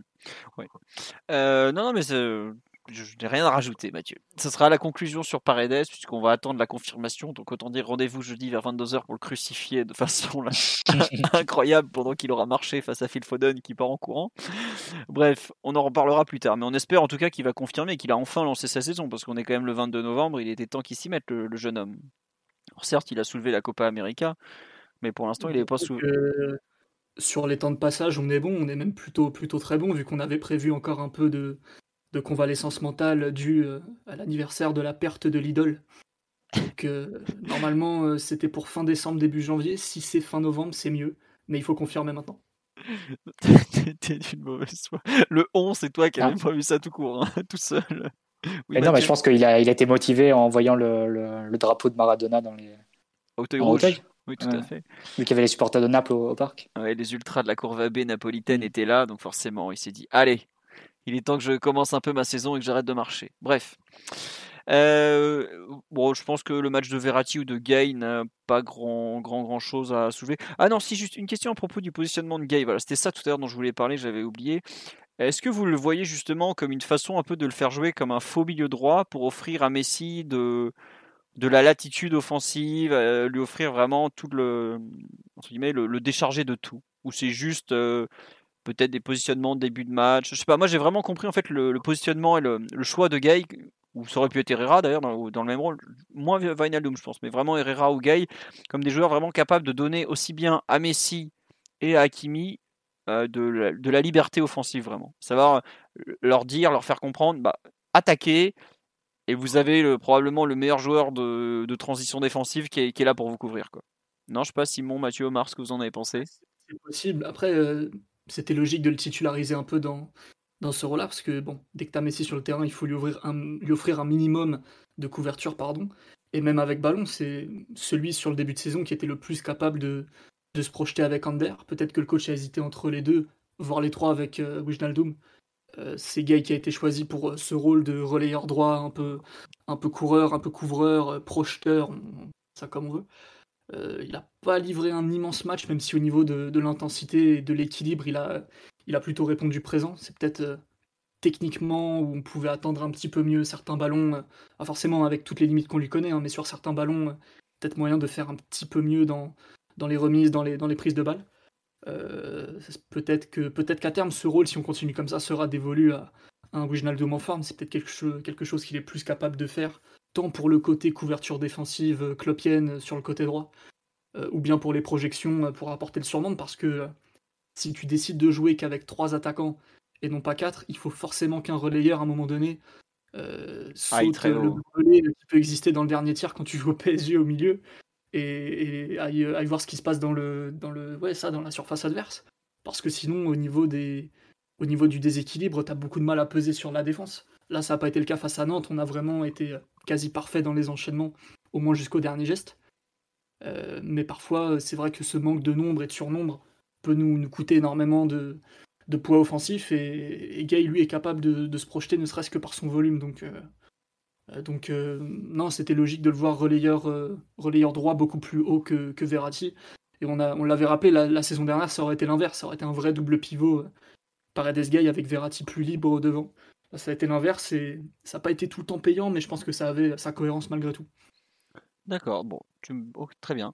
Et euh, ce qu'on me dit, on, a sur live, on le compare au rôle de Herrera avec Di Maria au Final 8. Ouais, pour moi, c'est exactement ça. C'était le rôle de d'Herrera, de un peu de faux relayeur droit, vrai milieu droit par moment, joueur qui se projette dans la surface. Herrera était, était, parfois même plus haut, était entre les lignes à, jouer comme quatrième offensif parfois. La Gain, non, il était vraiment dans un rôle de couverture. Et si vous remarquez sur les centres venus de l'opposé, c'est pas forcément lui qui allait dans la surface. D'ailleurs, c'était Hakimi qui, qui a retrouvé un peu de, liberté offensive que, qu'on le voyait en début de saison et qui venait couvrir euh, au deuxième poteau sur les centres venus de l'opposé, sur les centres venus du côté gauche. Et euh, Gay, et Gay qui restait un peu plus en, couverture. Mais de toute façon, le, milieu Paredes, Verratti, Gay, c'est un milieu qui a une certaine expérience au Pochettino. Donc c'est pas, pas non plus aberrant ou étonnant que, que le coach décide de, de s'appuyer dessus, sachant que c'est des joueurs qui ont déjà joué ensemble. Mm. Donc, euh, des joueurs qui ont leur, leur automatisme. Parce que quand on disait Verratti numéro 10, ok, il, enfin, Verratti il reste rarement dans cette position vraiment de, de pur numéro 10, il vient toujours descendre, se, se désaxer et, toucher les ballons un peu, un peu axe gauche comme ça. Donc, c'est des joueurs qui connaissent leur rôle quand ils sont associés ensemble. Oui, eh ben, écoute, ce sera la conclusion sur cette année du milieu de terrain. J'ai pas de photo de Vainadoum à vous mettre, donc j'en parlerai pas, mais j'ai beaucoup aimé son entrée. On va passer un peu aux, attaquants, puisqu'on a quand même eu euh, bah, Mbappé qui a marqué, Neymar qui fait un plutôt bon match, même s'il sort dès la 65e. J'avoue que je sais pas. Au moment de la sortie de Neymar, je me demandais qui Pochettino allait, euh, allait sacrifier offensivement. Je me suis posé la question entre euh, Neymar et Messi, puisque aujourd'hui Mbappé est l'attaquant que tu ne sors pas au PSG, faut, faut, quand même en avoir conscience. Et puis bah, je pense qu'il y a aussi un choix par rapport au physique, à savoir que Neymar était quand même un peu incertain, pas la peine de lui faire prendre des risques à la 65-70e pour, euh, pour un match de championnat qu'on ne pensait même pas le voir jouer alors qu'il y a un, choc énorme qui arrive dans trois jours. Donc euh, bon, voilà. Est-ce que vous voulez parler du match de Neymar, du match de Mbappé, du match de Messi? On commence par qui? Peut-être parler du match de, de, Neymar quand même, qui a, qui, a eu une, une, nouvelle fois pardon, montré qu'il était plutôt en forme. Je sais pas ce que vous en avez pensé. Moi, je, Mathieu, Omar, c'est je sais pas, Omar ou Simon qui, qui, veut se lancer Ou vous préférez parler d'un autre joueur au final? Oui, Omar, ça fait un moment que t'as pas pris la parole. Allez Omar. Après, si tu veux parler de Mbappé plutôt que de Neymar, je te, je te mets du Mbappé. Hein. Antoine Dupont. parlons de... ça suffit. Parlons de, parlons Neymar, qui un peu titulaire surprise, mais pour le coup qui avait aussi des, des bonnes jambes et qui a retrouvé des bonnes sensations. En tout cas dans dans les dribbles qu'il a pu tenter, on, l'a vu assez vite. D'ailleurs, sa première action, il passe en revue, il passe en revue de Nantel avec un beau double contact. Donc, beaucoup d'inspiration. Ça pêche encore un peu toujours dans le, dans le dernier geste, mais il est en bien meilleur euh, état que, qu'il n'est de l'été il y a, il y a 3-4 semaines. Donc, euh, forcément, on prend. Forcément, ça a de l'impact sur ton jeu offensif.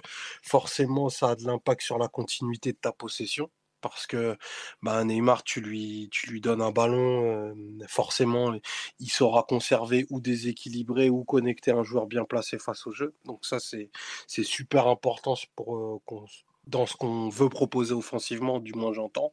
Après, il baisse un peu le pied en, deuxième période. Je trouve que sa sortie est, est la plus logique. c'est un principe de prudence parce qu'il y a, y a le match de City mercredi. Il y a aussi plusieurs chocs à venir dans, les, dans les dix prochains jours. Donc, normal qu'il soit un petit peu frustré d'être sorti parce que c'est un match qui aurait mérité qu'il décisif et qu'il ait une action, une action tableau d'affichage. Mais voilà, plutôt, plutôt un bon Neymar, plutôt un Neymar dans la, dans la teneur de celui qu'on a eu avant, avant la trêve. Donc c'est forcément une, une bonne nouvelle. Il est, il est sur le chemin de, de sa meilleure forme. On, on, va en avoir fondamentalement besoin. On, on, on se rend bien entendu bien compte de lorsqu'il est juste à à 50% de ce qui doit être, ça change fondamentalement le visage offensif et la, menace que tu peux faire planer dans les 30 derniers mètres à, n'importe quel adversaire euh, en France et peut-être même en Europe. Ouais. Tiens, sur le live, on me signale, est-ce que, il a, est-ce que toi aussi tu as ressenti le fait qu'il voulait absolument faire marquer Messi? Moi j'avoue que c'est forcément ça. Enfin on, a, enfin, on a un peu l'impression que tous ils voulaient absolument faire marquer Messi, mais Neymar particulièrement, non? Ouais, Neymar, euh, Neymar veut vraiment le, faire jouer. En tout cas, ça, ça se voit qu'il il a besoin que Messi retrouve aussi des, meilleures sensations et aussi probablement plus d'influence que ce qu'il n'a actuellement sur le, sur le jeu parce que en réalité, euh, offensivement, nous sommes l'équipe de Mbappé. Euh, avec les écueils qui peuvent exister que Mathieu a, a présenté tout à l'heure, le fait que t'as quasiment pas de jeu placé et pas une équipe qui a la volonté de s'installer dans le camp adverse par, euh, une quinzaine de passes. Euh, Mbappé est tellement rapide, tellement menaçant dans la profondeur que en très peu de touches et même avec des ballons pas très bons, tu peux te retrouver en, danger et forcément à, créer du danger, pardon. Et ça, forcément, euh, ça implique que Messi est déresponsabilisé en phase de construction. un, une, pardon, une configuration qu'il a quasiment peu connue en, carrière. Et là, le fait que Neymar retrouve de l'influence, retrouve bah, des, bonnes, des bonnes sensations, je le, je le répète, fait qu'il peut mieux orienter, mieux orchestrer le jeu. Et forcément, il va chercher son, son partenaire préférentiel qui, qui, reste, qui reste Messi, qui est plus qu'un partenaire pour lui d'ailleurs, je pense, qui est peut-être un espèce de mentor en, termes d'intelligence de jeu. Un référent. Et il sait que. Voilà, voilà, un référent absolu d'ailleurs, je pense. Et il sait que Messi n'est pas encore sportivement arrivé au PSG. Par ça, j'entends qu'il n'a pas eu un accomplissement encore, un match à la hauteur de ce qu'il est. Même, même les deux buts face à, face à Leipzig, même le, le, golasso face à City, c'est un match où il n'a pas encore marqué, il n'a pas eu le match où il marquait totalement de, de son empreinte, son arrivée. Donc peut-être que la volonté de le faire jouer beaucoup répond, répond à ça. D'accord, c'est intéressant. On nous dit sur le live, c'est vrai que Neymar c'est mieux que quiconque comment fonctionne Messi et que c'est aussi pour ça qu'il veut entre guillemets le, le, faire croquer ou le, le faire marquer, le faire participer, il, bah, il veut l'aider tout simplement, non? On peut, le résumer comme ça. Ah, je, je, croyais que le micro de main était toujours ouvert. Euh, Mathieu, sur un peu la façon dont, Neymar a joué et a, fait jouer peut-être, tu, rejoins euh, l'analyse de Mar, j'imagine? Oui, moi j'ai trouvé très positif et euh, évidemment il n'a pas tout réussi, mais les ballons qu'il a ratés, c'est des ballons que, bah, où forcément les espaces sont plus réduits, c'est des ballons qui sont loin, qui sont dans, la surface adverse ou à l'entrée de la surface. Tu les perds, c'est pas, pas très grave. Évidemment, ça t'empêche d'avoir une occasion nette et de créer vraiment du danger, mais au moins t'es pas, pas forcément en, situation de, te prendre une contre-attaque euh, très menaçante derrière. Donc, euh, qui perdent les ballons là, c'est pas très grave. Ce qui est, c'est plus embêtant quand il, quand il doit redescendre dans son camp et, et rechercher les ballons et que là, il commence à, s'embrouiller un peu. Et ça, on l'avait évidemment pas vu faire ça du match retrouve beaucoup plus conforme à, à, à ce qu'il sait faire. Et bon, il y a des signes qui ne trompent pas. Hein. quand tu le vois passer des joueurs sur le côté, euh, un peu en funambule le long de la ligne de touche, euh, ou bien vraiment pris ouais, en deux contre un, ce genre de choses, euh, ça montre que voilà, il a retrouvé, euh, il a retrouvé plus de, de, légèreté, plus de fluidité dans, dans ce qu'il fait. Bon, il n'est pas toujours très heureux dans, dans sa finition. Il y a, parfois, c'est, c'est, ça lui échappe de pas beaucoup. Hein, quand il y a une passe de Messi qui, qui est tout proche de le trouver seul face au but et elle lui échappe un peu, ça va en sortie de but. il ne manque vraiment pas grand chose, mais bon, ça, ne lui sourit pas pleinement, pleinement pour le moment. Mais dans le jeu, j'ai trouvé ça très positif. Une entente avec les, les deux, Mbappé et Messi, qui est ultra naturel. Je pense qu'il y a un triple 1-2 avec Mbappé à un moment, qui est en première mi-temps, qui est, qui est magnifique. Euh, il y a évidemment la complicité qu'on connaît avec Messi, et puis la façon dont les trois sont, sont trouvés, encore une fois. La volonté de, de jouer beaucoup en, en, une touche, en appui remise, euh, c'est pas forcément quelque chose de très évident parce que on sait que Messi, Neymar, et en particulier Neymar, ils aiment énormément toucher la balle, ils aiment le conduire, ils aiment le, sentir même. Euh, parfois même pour provoquer l'adversaire, hein, pour vraiment lui dire viens, viens vers moi que je te dribble. Et, euh, j'ai trouvé que entre les trois, tu avais l'impression de, même pas forcer en fait, qu'il y avait cette volonté de jouer ensemble et de, voilà, de proposer des appuis remises. Quand, il y avait, quand Mbappé recevait la balle directement de ses milieux de terrain, il, il remisait en une touche vers, vers Messi qui trouvait direct ensuite Neymar pour, pour un contre un sur le, à l'entrée de la surface et inversement. Donc euh, je trouvais vraiment les, les enchaînements sur la, la, première période entre les trois vraiment assez fluides. On pourrait compter le nombre de 1-2 ou le nombre de, ouais, de, bah. de, combinaisons courtes comme ça. On me signale sur le live. Ouais, mm. sur, on me dit que si on a eu le record de ballons échangés entre deux attaquants depuis Octa, depuis que Opta analyse la Ligue 1 entre Neymar et mm. Messi, par exemple. À 43 de ça? Quelque chose Je sais pas, j'ai pas le, j'ai pas le, le chiffre. Le Parisien, il me semble, qui, qui, mettait dans son article une quarantaine de ballons entre les deux, et c'est vrai que c'est beaucoup, hein, c'est des chiffres. Ah, c'est énorme, ouais entre Verratti et Mota quoi à Voilà, j'ai cité, je crois que Verratti et Mota, ils étaient autour de 30 passes par match entre les deux par exemple quoi. Enfin ça mm. montait mais souvent c'était autour de ça. Ça, il y avait des pics à 60-70 sans problème. Quand ils avaient vraiment pas envie de jouer. Évidemment, entre les deux attaquants, c'est c'est énorme, mais en vérité, euh, c'est comme ça que le PSG doit jouer. Quand tu as de tels attaquants, il faut qu'ils puissent connecter ensemble, il faut qu'ils puissent euh, jouer dans la densité, parce que eux, ça leur fait pas peur, c'est même euh, c'est même générateur de danger, on pourrait dire, parce que forcément, si l'adversaire resserre autour de tes attaquants en laissant des espaces autour et derrière, bah, tu peux punir très rapidement, très facilement. Enfin, facilement, non, mais tu peux parce que tu as le talent et tu as la qualité. Euh, forcément, on a des souvenirs un peu douloureux de certains passages de match où, où tu as trois ou quatre attaquants plutôt écartés les uns des autres, qui n'arrivent pas à connecter et qui finissent par perdre des ballons, s'entêter, ou à, ou à jouer en retrait tout simplement avec des milieux euh, pas toujours les plus habiles ou les plus créatifs ça pouvait être très frustrant euh, par moment. Et là, de, voir euh, un football euh, un peu, ouais, ça, de retrouver le football de, terrain vague et un peu de plage qu'on avait pu voir sur certains matchs l'année dernière, ça, ça montre ce que devrait être ce PSG-là avec ces joueurs-là, à mon avis. Ouais, bah écoutez. il y avait eu des brides face à Rennes, ça ressemblait un peu sur les. Le fait de les avoir très proches comme ça, et on a vu quelques, quelques moments face à Rennes. Mais malheureusement, qu'il n'y avait pas ni débouché au niveau des buts, euh, ni, euh, ni de. Enfin, on bah, Pochettino n'avait pas vraiment construit sur ça en fait. Et là, le fait, le fait que de les avoir rapprochés, mais dans une attaque à 3, c'est-à-dire qu'il n'y a pas eu de. Tu les avais rapprochés face à, face à Rennes, mais il y avait Di Maria pour occuper le, le couloir droit.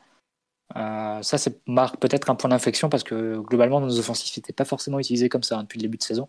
Là, Messi a vraiment joué axe, axe en fait. Enfin, il a joué comme Messi, comme Messi doit jouer en réalité. Et euh, évidemment, ils sont très bien trouvés et, dans des espaces très courts entre, entre les trois. Donc, euh, c'est peut-être quelque chose sur, euh, que, va, que va un peu plus creuser Pochettino sur les, sur les matchs à venir. Il faudra voir dans quelle mesure c'est réplicable face à, face à City, évidemment. Je pense qu'on va jouer beaucoup plus en contre-attaque et, avec beaucoup moins de temps de possession. Donc, les, les attaquants forcément seront moins proches. Mais il faudra peut-être plus voir face, face aux autres équipes, notamment en Ligue 1, pour voir si c'est quelque chose sur lequel on, on construit.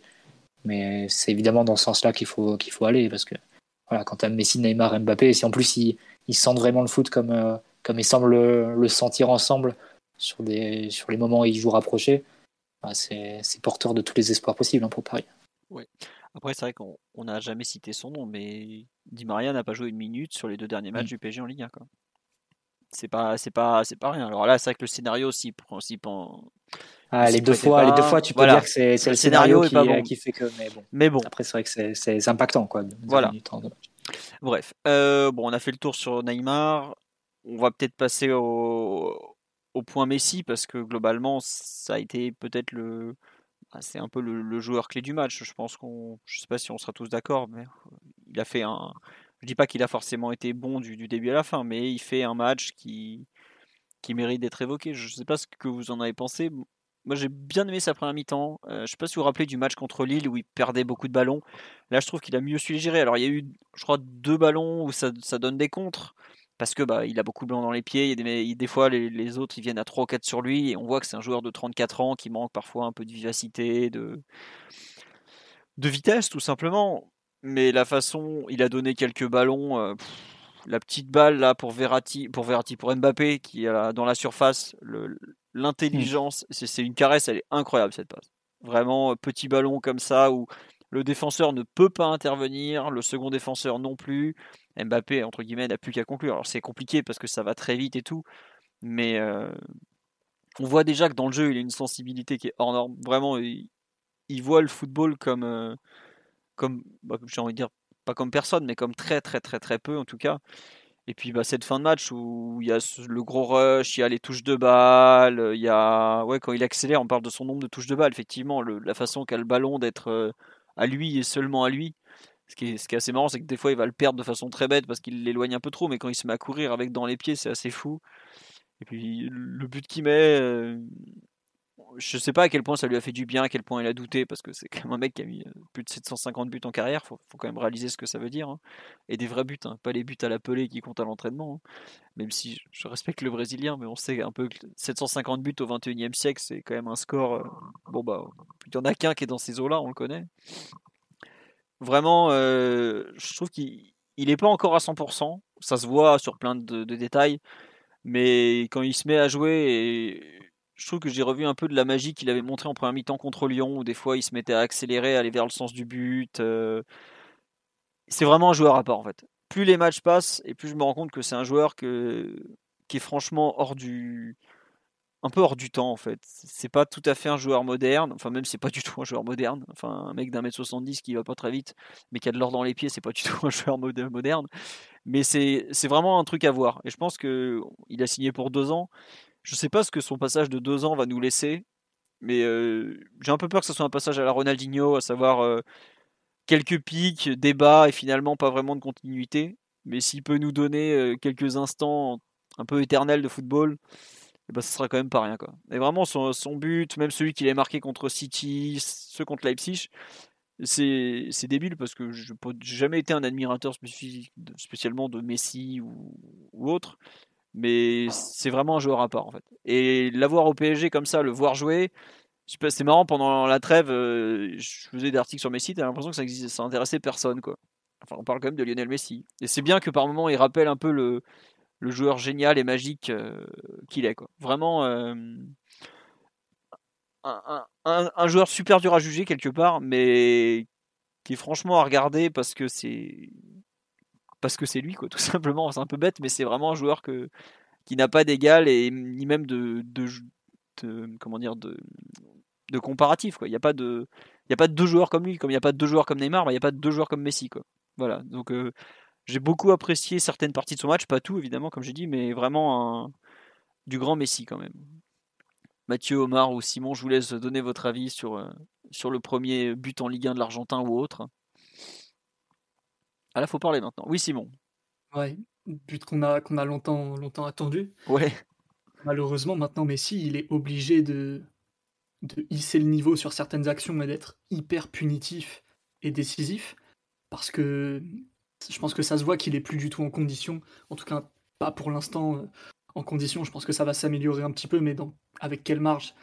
Euh, C'est pas certain qu'il ait une marge non plus extraordinaire parce que déjà les deux dernières années au Barça, ça avait tendance à, à décliner euh, au niveau de, son influence.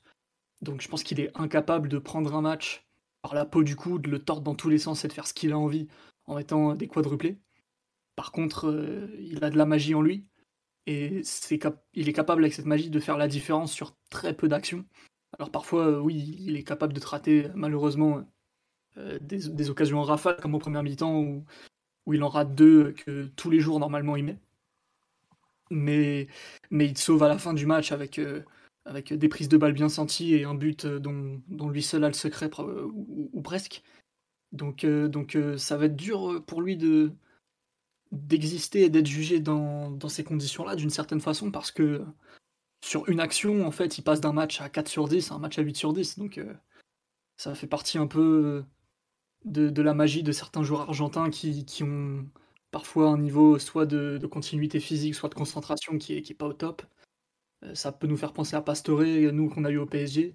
peut faire penser à Riquelme dans ses, dans ses vieux jours, vraiment des joueurs très très très au-dessus du lot, mais qui sont sur un rythme différent et qui sont pas capables d'être de, de, aussi virevoltants et d'impacter autant que, que d'autres. Que Neymar en forme, typiquement, qui lui peut passer 7 dribbles, créer 4 occasions franches et mettre un doublé s'il est en forme. Mais si, je, pense qu'il est plus capable de faire ça, mais, mais mine de rien, ce qu'il a fait pour l'instant en Ligue des Champions au PSG, euh, en Ligue 1 c'était plus compliqué, mais parfois il y avait eu des moments, comme tu l'as rappelé, où, où, sur 10-15 minutes d'un seul coup il se transformait, il connectait, il prenait la balle, il faisait ce qu'il avait envie. Euh, du coup, euh, il va falloir composer avec, euh, avec ça parce que c'est ça veut dire quelque chose avoir Messi dans son équipe à tous les niveaux. Il faut être capable de, le couvrir, il faut être capable de le mettre dans les bonnes conditions et il faut être capable d'accepter sans rechigner que parfois il va totalement se déconnecter et se mettre à marcher en regardant les autres, parfois même en difficulté. Donc donc c'est une expérience, c'est une expérience qu'on est en train de vivre et il faut voir ce que ça va donner de très très concret parce que Messi normalement c'est le roi de la stat quelqu'un qui met 50 buts et qui fait 30 passes par an. Est-ce qu'il est capable de tenir ce rythme actuellement? Probablement pas. Mais est-ce qu'il est capable de te sauver euh, certaines soirées? Oui. Et, ça, va être tout l'enjeu pour lui, d'être capable d'être hyper efficace et punitif sur euh, les quelques moments où il arrivera euh, à, passer la seconde, tout simplement, parce que sinon, c'est vrai qu'il joue sur un tout petit rythme en général. Ouais, ouais, non, mais c'est vrai qu'il il n'est pas sur le rythme de la Ligue 1 quoi, globalement. Il est sur son rythme à lui et puis bah tu fais avec quoi, tu composes autour. Je sais pas Mathieu, Omar, à quel point vous vous jugez comme positif ou pas, comme un pas en avance cette rencontre de Messi ou, ou finalement Quand il à perdre tous les ballons dans les tibias adverses, c'est un peu frustrant aussi. Hein. Ah ouais, non, complètement. la 35e, euh, il y a encore une énorme action, je crois, où il est impliqué, mais sinon, euh, il a commencé un peu à déconnecter, à perdre énormément de ballons dans des positions euh, bah, axiales où forcément dans l'axe, la transition est plus difficile. quoi. Ouais, non mais t'as raison. Mathieu ou Omar, vous voulez compléter sur Messi ou, vous avez plus rien à dire et on a fini l'analyse de PSG Nantes? Ah, Après, Omar a des plus globalement, euh, non mais c'est le devoir que ça t'impose de, de, vivre avec Messi. C'est euh, c'est cette t'es obligé d'un peu transcender ton, ton, ton jeu collectif parce que tu sais que maintenant il va exister que de façon beaucoup plus épisodique que ce qu'il n'était en il y a, il y a 4 ou 5 ans et qu'en fait il va être capable à des moments très ponctuels de saupoudrer de son, de son immense talent le, le, sort d'une rencontre. Et c'est un peu à ça que, que tout ce que tu fais doit te, doit te préparer pour que bah, il puisse, il puisse au moment des épreuves de, de haute montagne bah, te faire franchir les, les, les caps que tu n'as pas pu jusqu'à présent. Donc vivre avec Messi, c'est un peu, c'est un peu tout ça quoi. C'est, c'est très, c'est très bizarre à voir au quotidien, mais c'est aussi très exaltant parce que il y a que lui qui sait de quoi il est encore capable. Et je pense qu'il a quand même toujours le, feu sacré parce que il est, il est venu pour la, pour la Champions, il l'a dit plusieurs fois. Il a vécu des soirées qui sont, qui sont ridicules pour un joueur de son niveau, des sorties de route qui n'auraient, qui seraient peut-être pas arrivées s'il était dans des équipes qui avaient plus de talent et, Dieu sait que le Barça des dernières années n'était pas, était pas une équipe appelée à, soulever le trophée final. Là, il retrouve un, un avant-centre d'élite il va avoir des, passeurs qui vont pouvoir le, le, nourrir comme il a plus été nourri depuis, depuis bien longtemps. Donc j'espère que la deuxième partie de saison, et plutôt même la deuxième partie de, de, la deuxième partie de saison, sera clairement la sienne et ça voudra dire que enfin, tu vas lever les bras à Saint-Pétersbourg. quoi. Le 28 mai. Euh, certaines personnes euh, ont, placé des événements ce jour-là qui n'arrangent pas tout le monde. Bref, c'est autre chose. Euh, Mathieu, pour, pour finir sur Messi, tiens, on nous dit sur là, il faut pas qu'il joue tous les matchs, il a besoin d'être là que pour les grands matchs. Depuis toujours, Messi a toujours voulu jouer beaucoup, donc je pense qu'on ne va pas le mettre au repos pour des PSG Nantes, même si ça paraît des fois être la bonne chose à faire. Et puis la façon dont il a pris en main le match en fin de rencontre. C'est aussi pour ça que tu, le fais parfois jouer des PSG Nantes qui paraissent peut-être futiles sur le papier. Mathieu, sur un peu peut-être la façon dont il s'est intégré dans le jeu, tout à l'heure tu disais qu'il avait joué dans l'axe et que c'était un peu... Bah, c'était mieux, non? Oui, bah, plus proche des, deux autres, hein, plus proche de Mbappé, plus proche de Neymar, avec la possibilité de récupérer les passes de, de Verratti ou de Paredes directement dans le dos des milieux et ensuite de se retourner pour enclencher des actions. Donc, euh, avec en plus l'aide et le concours de Hakimi qui lui ouvrait un peu le terrain et qui monopolisait l'attention du latéral gauche quand il continuait ses courses. Que voilà, c'est même quand, même quand Hakimi n'est pas servi, sans doute que ça doit être frustrant pour lui. Mais il faut absolument qu'il puisse faire ces courses-là pour, euh, pour euh, bah, libérer un peu le marquage sur, sur Messi et, et permettre à, l'Argentin de rentrer et de et d'être plus libre quand, quand, il conduit le ballon.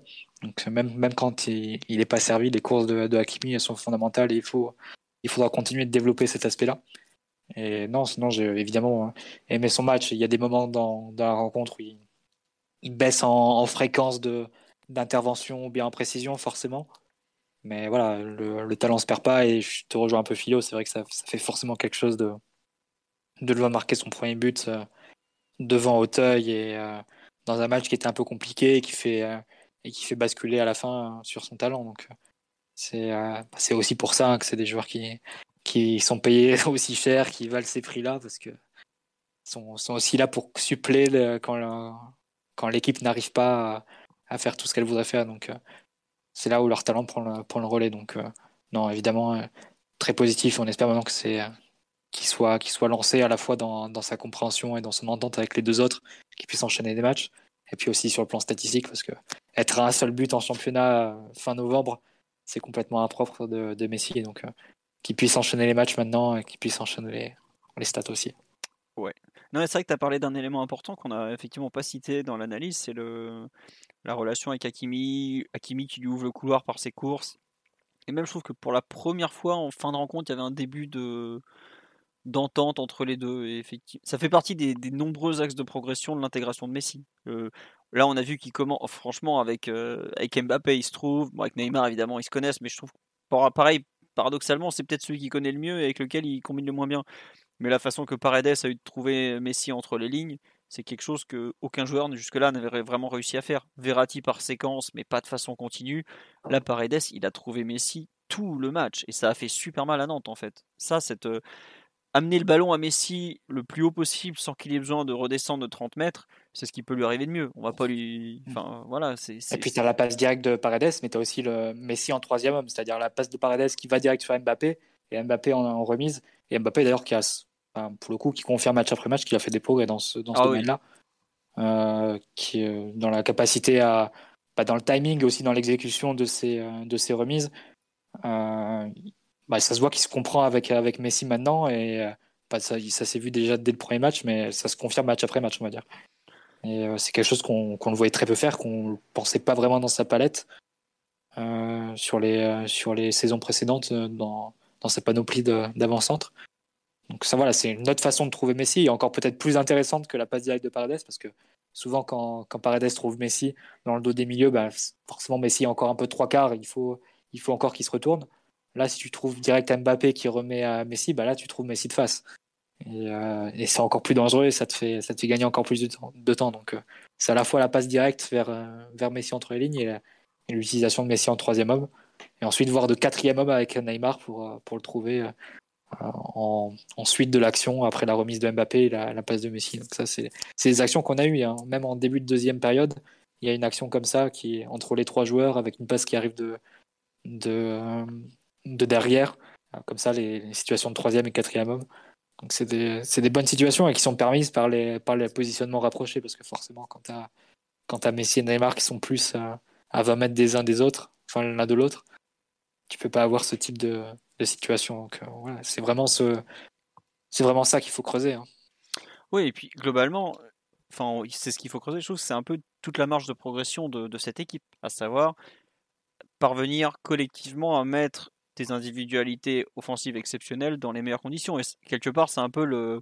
Bah, ça commence un peu à venir. C'est quelque chose qu'on avait, qu'on avait parfois vu euh, en début de saison, mais où ça manquait de continuité. Là, ce que je disais, c'est tu sens que peu à peu les, choses se mettent en place entre les joueurs en tout cas. Donc c'est pour moi peut-être finalement le point le plus positif de, ce, de cette soirée PSG Nantes.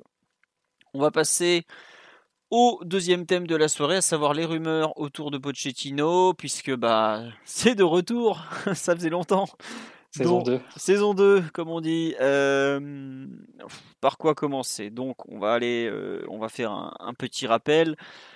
Samedi, euh, Manchester United a une nouvelle fois coulé en déplacement dans le nord-ouest de Londres sur la pelouse de Watford. Ils ont perdu 4-1, avec notamment un but d'un certain Ismail Assar qu'on a bien connu en Ligue 1, qui faisait partie de ces ailiers nous massacrant nos, mm. nos arrières latéraux. Mais bon, on a connu ça depuis des années.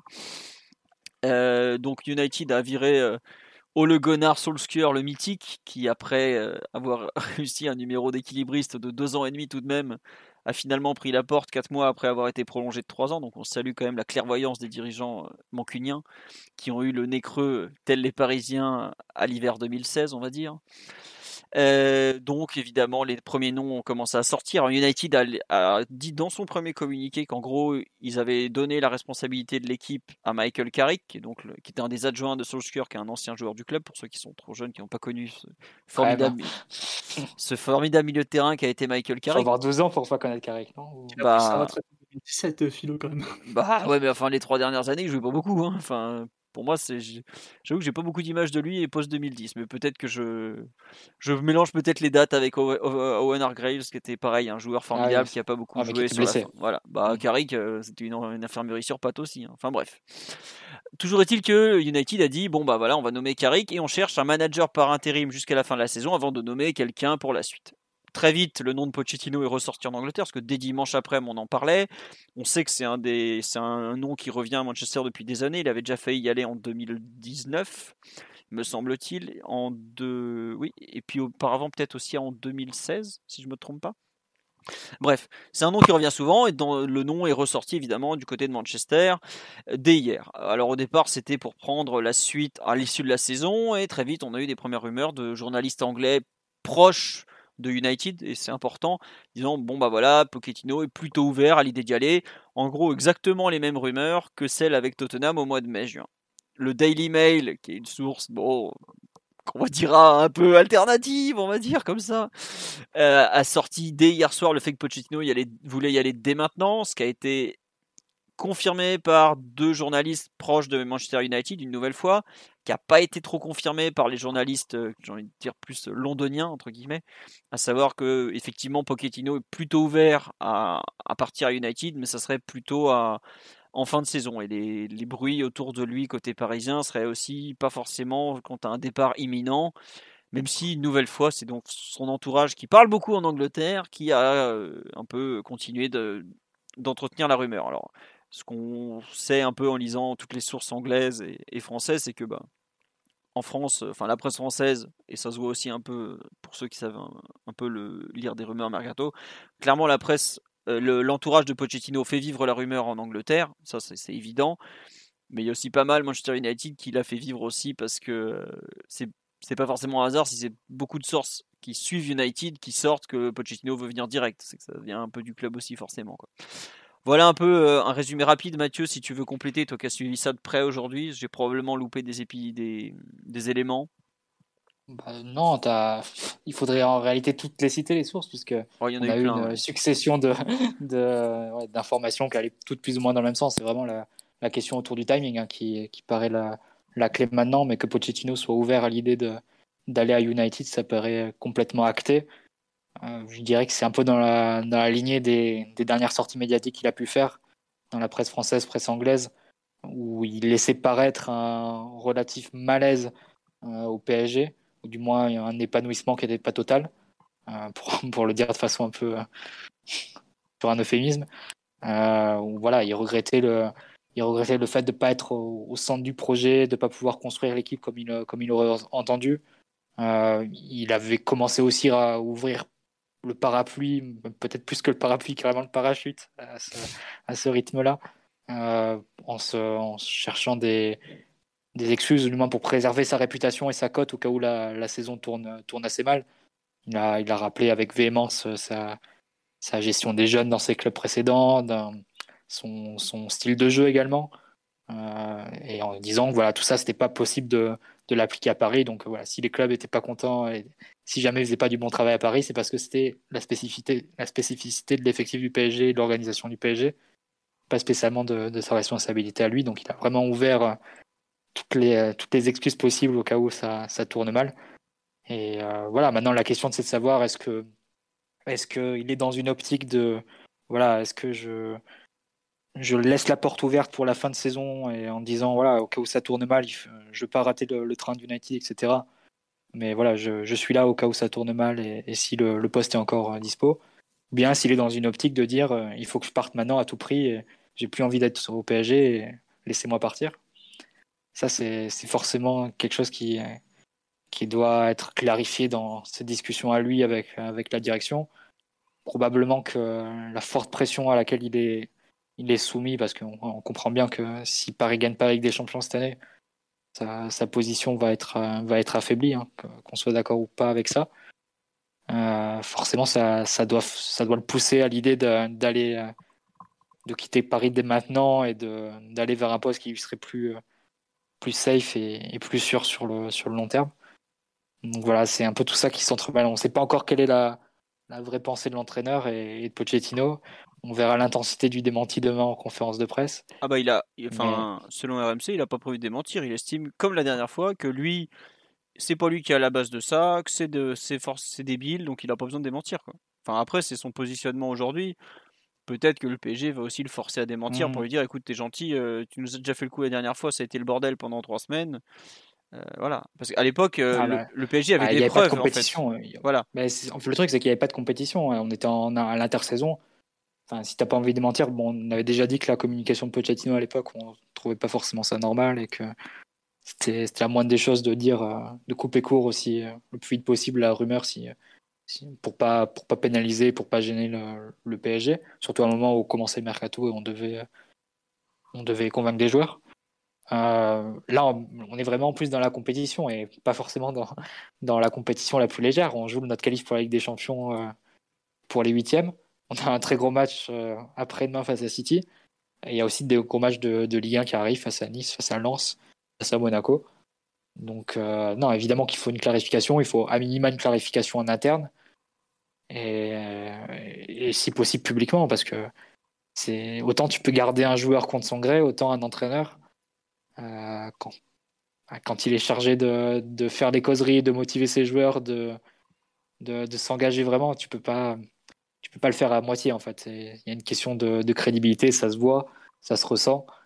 Et euh, c'est un entraîneur qui, est, un peu la tête ailleurs, ça, se, ressent fatalement et immédiatement. Donc, euh, malgré tout, c'est des décisions qui seront à prendre pour le PSG. Est-ce que le PSG attend d'avoir l'accord de Zidane, vu que c'est forcément le nom qu'on évoque hein. beaucoup en ce moment. Bah, je pense que euh, ouais. Enfin voilà, faut, faut pas... enfin, tu regardes la liste des entraîneurs au chômage, euh, mm. tu as le choix entre Lucien Favre, Rudy Garcia et Zidane. Bon, je veux pas être méchant, mais. Euh. Après, il faut pas se faire d'illusions non plus. C'est le jour où le PSG a l'accord de Zidane, Pochettino ou pas Pochettino, United ou pas United, bah Zidane sera entraîneur du PSG. C'est pas. je veux dire, c'est pas lié à la situation de Pochettino à United. C'est le jour où Zidane voudra entraîner le PSG, il sera entraîneur du PSG. Il n'y aura pas d'obstacle qui sera, qui sera lié à l'entraîneur qui sera en place. On sait que c'est le rêve des, des Qataris depuis longtemps. C'est un entraîneur qui correspond plus assez bien à l'effectif qui est, qui est à disposition. Euh, pour tout un tas de raisons, ce serait le, candidat presque rêvé, euh, que, dont n'osaient même pas rêver les Qataris. Donc, euh, évidemment que, enfin, Pochettino ou pas Pochettino, ce ne sera, pas, ce sera pas un obstacle à ce moment-là si, si Zidane donne son accord. Mais le problème, c'est qu'on risque d'être dans une situation où même si on n'a pas l'accord de Zidane, il faudra quand même laisser partir Pochettino si ça se continue. Donc euh, euh, c'est là où ça devient compliqué pour le PSG parce que si tu dois, si Pochettino te dit non, je veux partir, euh, je, démissionne ou bien laissez-moi laissez absolument partir, bah, même si tu n'as pas l'accord de Zidane derrière, bah, tu donnes l'équipe à Papus. Ah, tu es coincé, mais tu donnes l'équipe à Papus, mais tu es bien obligé d'agir parce qu'un entraîneur qui, qui te dit ça, tu peux pas, tu peux pas non plus le retenir. Donc c'est c'est très compliqué. On se retrouve dans une situation euh, encore assez euh, hallucinante et, et, euh, ubuesque, ouais, bah, parisienne tout simplement, dans, dans, un moment de la saison où ça devrait pas, on ne devrait pas penser à ce genre de choses. On soulignera quand même le, encore une fois le manque de, de classe ou de loyauté de Pochettino, je trouve, dans l'affaire. alimenter les rumeurs comme ça pour ensuite se laver les mains et dire mais oh, ça vient pas de moi et j'ai pas à les démentir. C'est quand même très, très limite et faire deux fois le coup en, en 4-5 mois, euh, enfin, ça donne pas envie d'être indulgent après quand tu vois, quand tu vois l'équipe sur le terrain. Donc c'est ça qui est, qui est dommage. Hein. On parle d'un entraîneur qui a été le capitaine du PSG pendant, pendant une saison et quelques. Une euh, saison et demie même, de mémoire. je me demande s'il ne récupère pas le brassard d'entrée euh, en 2001 quand il arrive ou presque parce que euh, c'était Rabé le capitaine la saison précédente mais il avait perdu beaucoup et il me semble qu'il prend le brassard pratiquement d'entrée. Donc il doit faire ah, quasiment deux ans du coup. Ouais, je me demande s'il fait deux saisons et demie ou deux saisons tout court en capitaine. Mais en tout cas, il l'a très vite été. Ouais. Mmh. Non, voilà, c'est un, un, entraîneur qui avait, enfin, c'est une personne qui avait un lien assez fort avec le, le club, pour lequel c'était assez facile en plus après le passage de, de Toile qui avait beaucoup clivé et beaucoup polarisé, de jouer les, les pacificateurs, euh, quelqu'un qui va faire l'union pour autour de, du PSG et de, de son lien aussi autour du club. Et au final, tu te retrouves quelques mois plus tard, euh, dix mois plus tard, avec quasiment personne pour, euh, pour le défendre. Et, et au fond, s'il partait demain, qu'est-ce que est-ce que des gens seraient vraiment déçus ou pas Vu qu'il a, il a absolument envie de partir, absolument. Enfin, apparemment. Mm.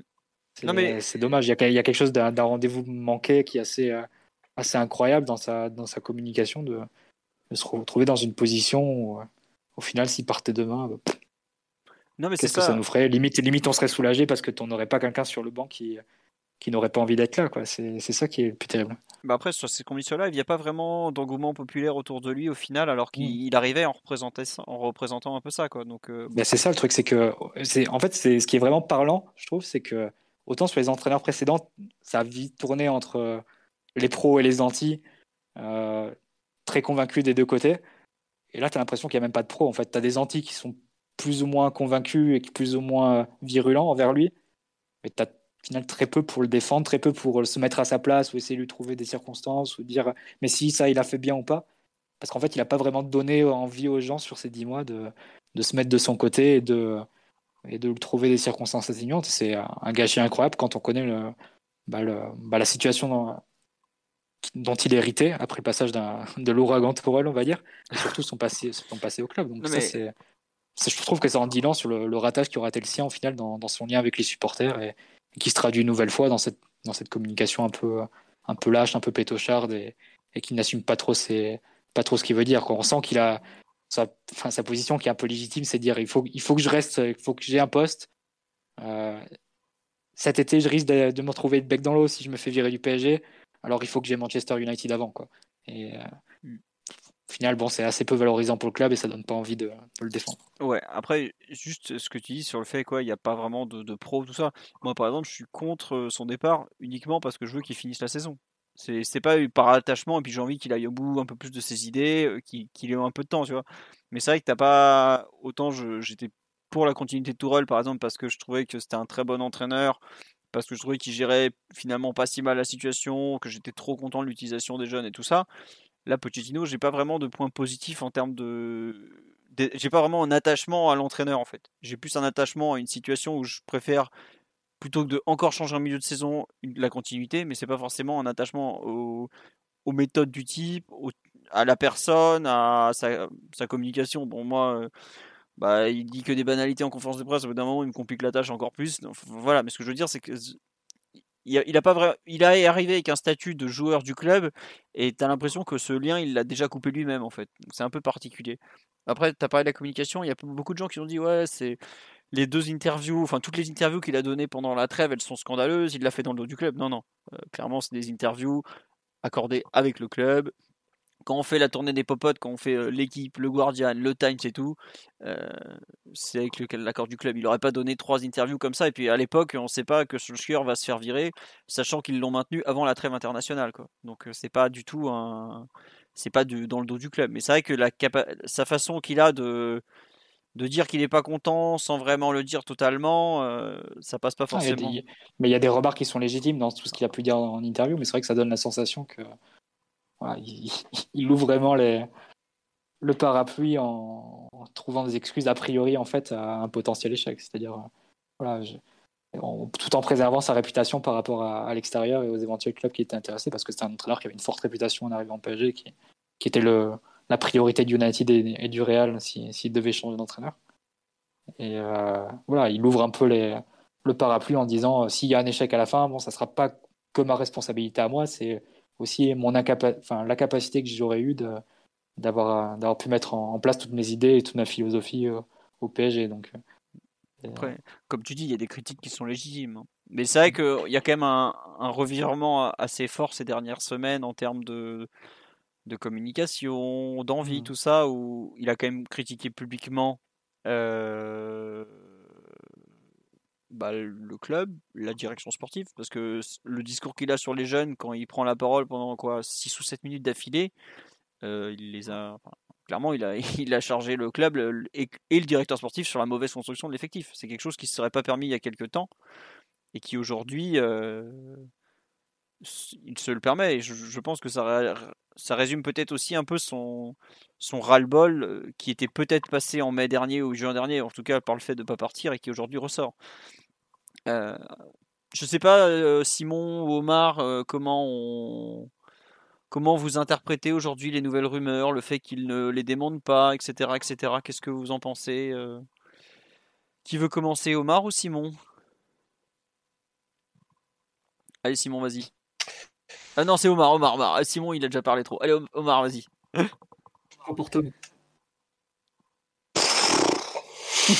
Je. Je sais même pas quoi, par quoi commencer en fait. Euh, première des choses, c'est que effectivement, euh, je souscris totalement à ce qu'a dit Mathieu euh, sur le très grand opportunisme de l'ami Maurice qui en effet veut coacher et donc se garde toujours sous le coup de la solution, la solution Manchester qui arrive peut-être un petit peu plus tôt que ce qu'il avait prévu.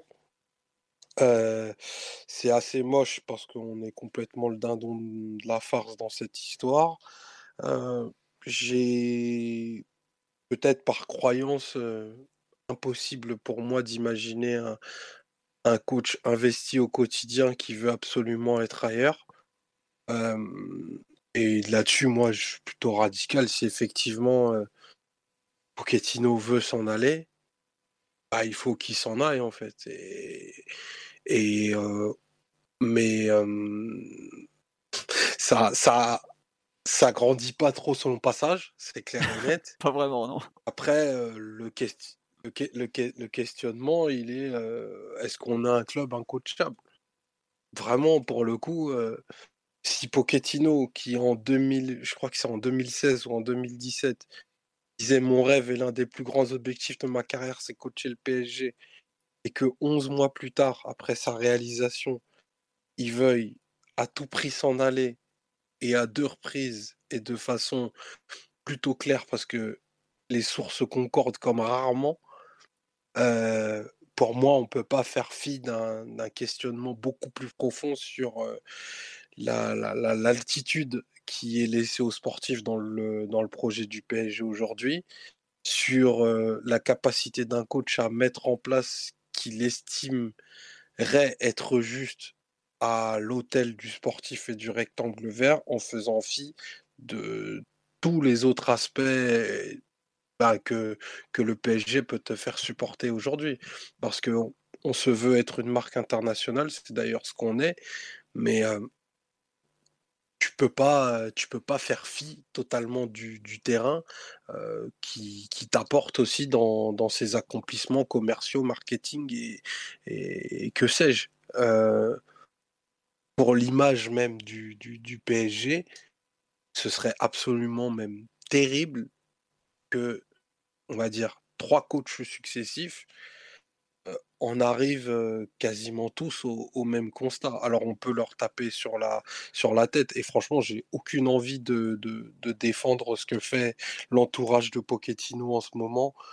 en plus, en ayant eu, à mon sens, très très peu de satisfaction sportive depuis cet été. J'exclus volontairement tout ce qui s'est passé autour de son arrivée, où je trouvais qu'il y avait des vrais partis pris et il y a eu quelques-uns des plus grands matchs de l'histoire du PSG, paradoxalement, avec un coach qui n'a pas envie d'être là sur la première période, sur la, première période de son règne entre guillemets. J'en parle déjà au passé, mais c'est parce que je suis un peu, je suis un peu touché par tout ça. Mais s'il faut, s'il faut nettoyer faire table rase. Moi, je crois pas de pas en l'idée de faire venir Zidane comme ça en plein milieu d'une saison, même avec un effectif de, qualité dans un contexte, un championnat qui qui connaît pas. C'est à mon sens beaucoup beaucoup de difficultés. si on choisit de faire la saison en pilote automatique, ben allons en pilote automatique jusqu'en jusqu'en jusqu'en mai, pardon, pour peut-être rebâtir un, vrai projet sportif avec une, une, direction, une direction un petit peu plus, plus claire et lisible. Omar. Oui, Philo. Moi, j'entends le coup du pilote automatique et tout, et je te rejoins avec toi. Zidane, pour moi, c'est une rumeur qui n'a pas de sens par rapport à toutes ces envies d'équipe de France. Mais on a fait signer Messi pour deux ans. Mbappé est en fin de contrat en juin prochain. Mmh, c'est sur un projet court terme. Hein. Tu peux pas te permettre de, mettre, de dire à Papousse d'aller chercher les coupelles pour soulever la coupe. Enfin, au bout d'un moment, on a fait signer, on a dans un projet archi court-termiste, peut-être le plus court-termiste de, de toutes les ligues du football européen, parce qu'on est quand même les seuls à avoir fait signer des joueurs de 34, 35 ans, 31.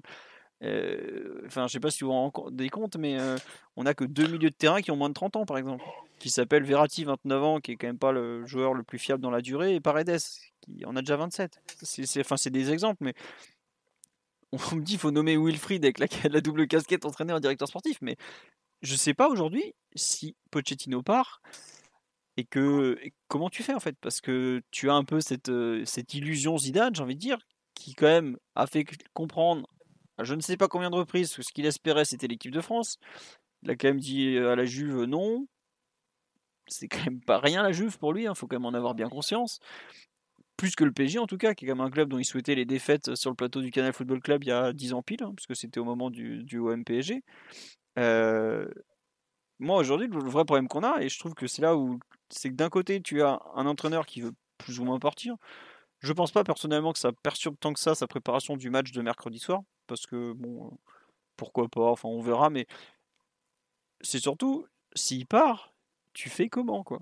Tu, tu, vas chercher Roussidink à la retraite en lui disant qu'il y a du Gouda à Paris aussi? Enfin, je sais pas si on se rend compte à quel point on n'a pas vraiment de solution. Euh, on a déjà fait le coup du changement d'entraîneur l'an dernier. On a fait euh, trois bons matchs de des Champions, mais on n'a quand même pas réussi à reprendre un point sur le LOSC en une demi-saison. Parce que Pochettino, l'an dernier, je ne sais pas si vous vous rendez compte, en 21 journées de championnat, il n'a pas gagné un point sur le Lille de Christophe Galtier, qui était une bonne équipe, mais qui n'était pas non plus euh, une équipe de fou. Je... Moi, je trouve ça vraiment inquiétant, l'absence en fait d'alternative par rapport à lui. Et je pense que si son entourage fait courir ces bruits-là, c'est parce qu'il sait très bien qu'aujourd'hui, celui qui tient un peu euh, les rênes plus qu'on ne l'imagine, c'est lui au final. Donc, c'est trop euh, philo. Ah bah... Moi, je, le lis complètement de la façon opposée, c'est-à-dire je vois un Pochettino qui euh, sent qu'il est sur un gros siège éjectable au PSG, qu'il il le dit lui-même que s'il gagne pas avec des champions, il aura l'impression d'avoir échoué, et du coup que son poste sera en, plus qu'en danger. Il doit se douter aussi que le PSG doit faire les yeux doux à, Zidane aussi. Et il se dit, euh, si ça se trouve, dans six mois, je me retrouve euh, comme un con euh, avec peut-être un échec d'une saison où, où j'aurais pas forcément de, circonstances atténuantes, du moins vu, de l'extérieur, parce que j'aurais échoué avec l'effectif le plus, le plus cher jamais constitué. Mais et j'aurais ma réputation complètement sabotée. Et moi, je vois une cohérence en fait entre les, les rumeurs United et la communication récente qu'il a eue, où globalement c'était pour pour rappeler qu'en gros, euh, tout le travail qu'il avait pu faire à Tottenham, à Southampton, à Espagnol, dire qu'il avait une vraie identité de jeu, un vrai style, euh, la capacité à, introduire des jeunes, à les faire progresser, etc. Mais qu'il ne pouvait pas mettre ça en place au PSG, c'était pas de sa faute, c'est quelque chose d'inhérent au PSG et personne ne peut rien y faire. Mais Mathieu, et euh, moi je le vois vraiment comme ça. Je vois quelqu'un d'inquiet que dans six mois, il se retrouve sans rien, sans boulot et avec une réputation détruite. Mais qui peut, il peut regarder lui, United, c'est un peu. Qui regarde ses successeurs. Tourelle, euh, enfin tout le monde sait que le PSG est un, coach, un, club incoachable. De Ancelotti, il a, il a retrouvé du, bah, il, il, est parti pour mieux. Emery, il avait retrouvé du boulot à Arsenal alors qu'il était à peine, je crois qu'il était encore même sous contrat avec le PSG qu'il avait déjà re-signé.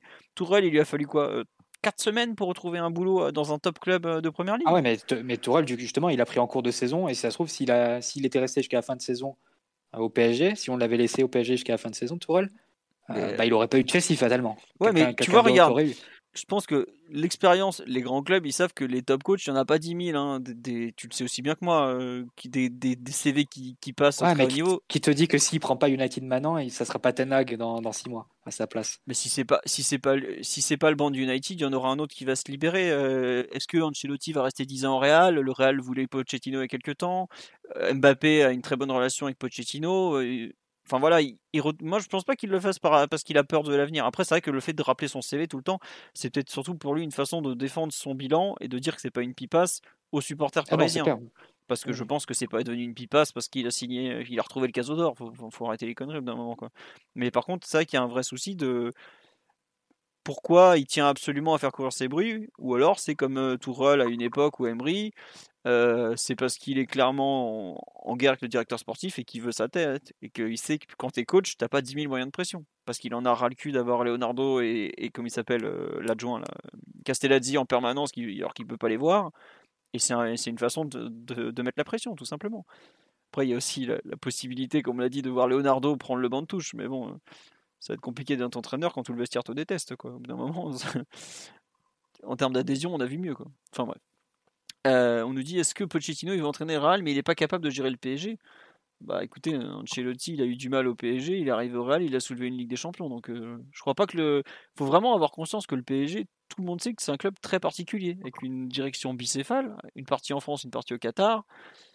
Je sais pas si vous vous rappelez, c'était un peu le, le problème qu'avait City à une époque avant que, entre guillemets, euh, Guardiola mette son organigramme en place et que ça, ça marche beaucoup mieux. D'ailleurs, le, le, club a remonté la pente. on me dit c'est une mission pour Luis Fernandez. Vu la façon dont Luis Fernandez est parti du club la dernière fois, je ne crois pas que ce soit une possibilité de le voir revenir. Même si, je vous avoue qu'on rigolerait bien sur le banc de touche, dans les compos et dans les conférences de presse également. Et pourquoi personne ne parle de Thiago Parce que pour l'instant, il est toujours en poste à la Spezia et qu'il est en train de les envoyer doucement mais sûrement en série B. Peut-être que Mathieu veut nous en parler il, avait gagné, il avait gagné le match avant la trêve face, face à Torino, mais il là, a perdu ce week-end. Là, il, a pris 5-1 après avoir ouvert le score contre l'Atalanta, c'est ça? L'Atalanta, ouais, mais bon, là, c'est l'Atalanta. Voilà. Simon, Mathieu, Omar, est-ce que vous voulez rajouter quelque chose sur ce dossier Pochettino ou on passe à. à comment ça s'appelle? À, à, City PSG Simon, t'as même pas entendu. Qu'est-ce que tu en penses, toi, effectivement? Situation très bizarre. Très bizarre. Euh, parce que c'est pas commun de voir euh, ce genre de choses en réalité. Quand les coachs sont en place dans des grands, gros clubs, normalement, quand ils sont leaders avec 11 points d'avance et premier de groupe en Ligue des Champions ou deuxième, je me rappelle même plus. Euh, deuxième. Normalement, t'as des, des, rumeurs de quasi euh, démission, ou en tout cas d'envie d'ailleurs.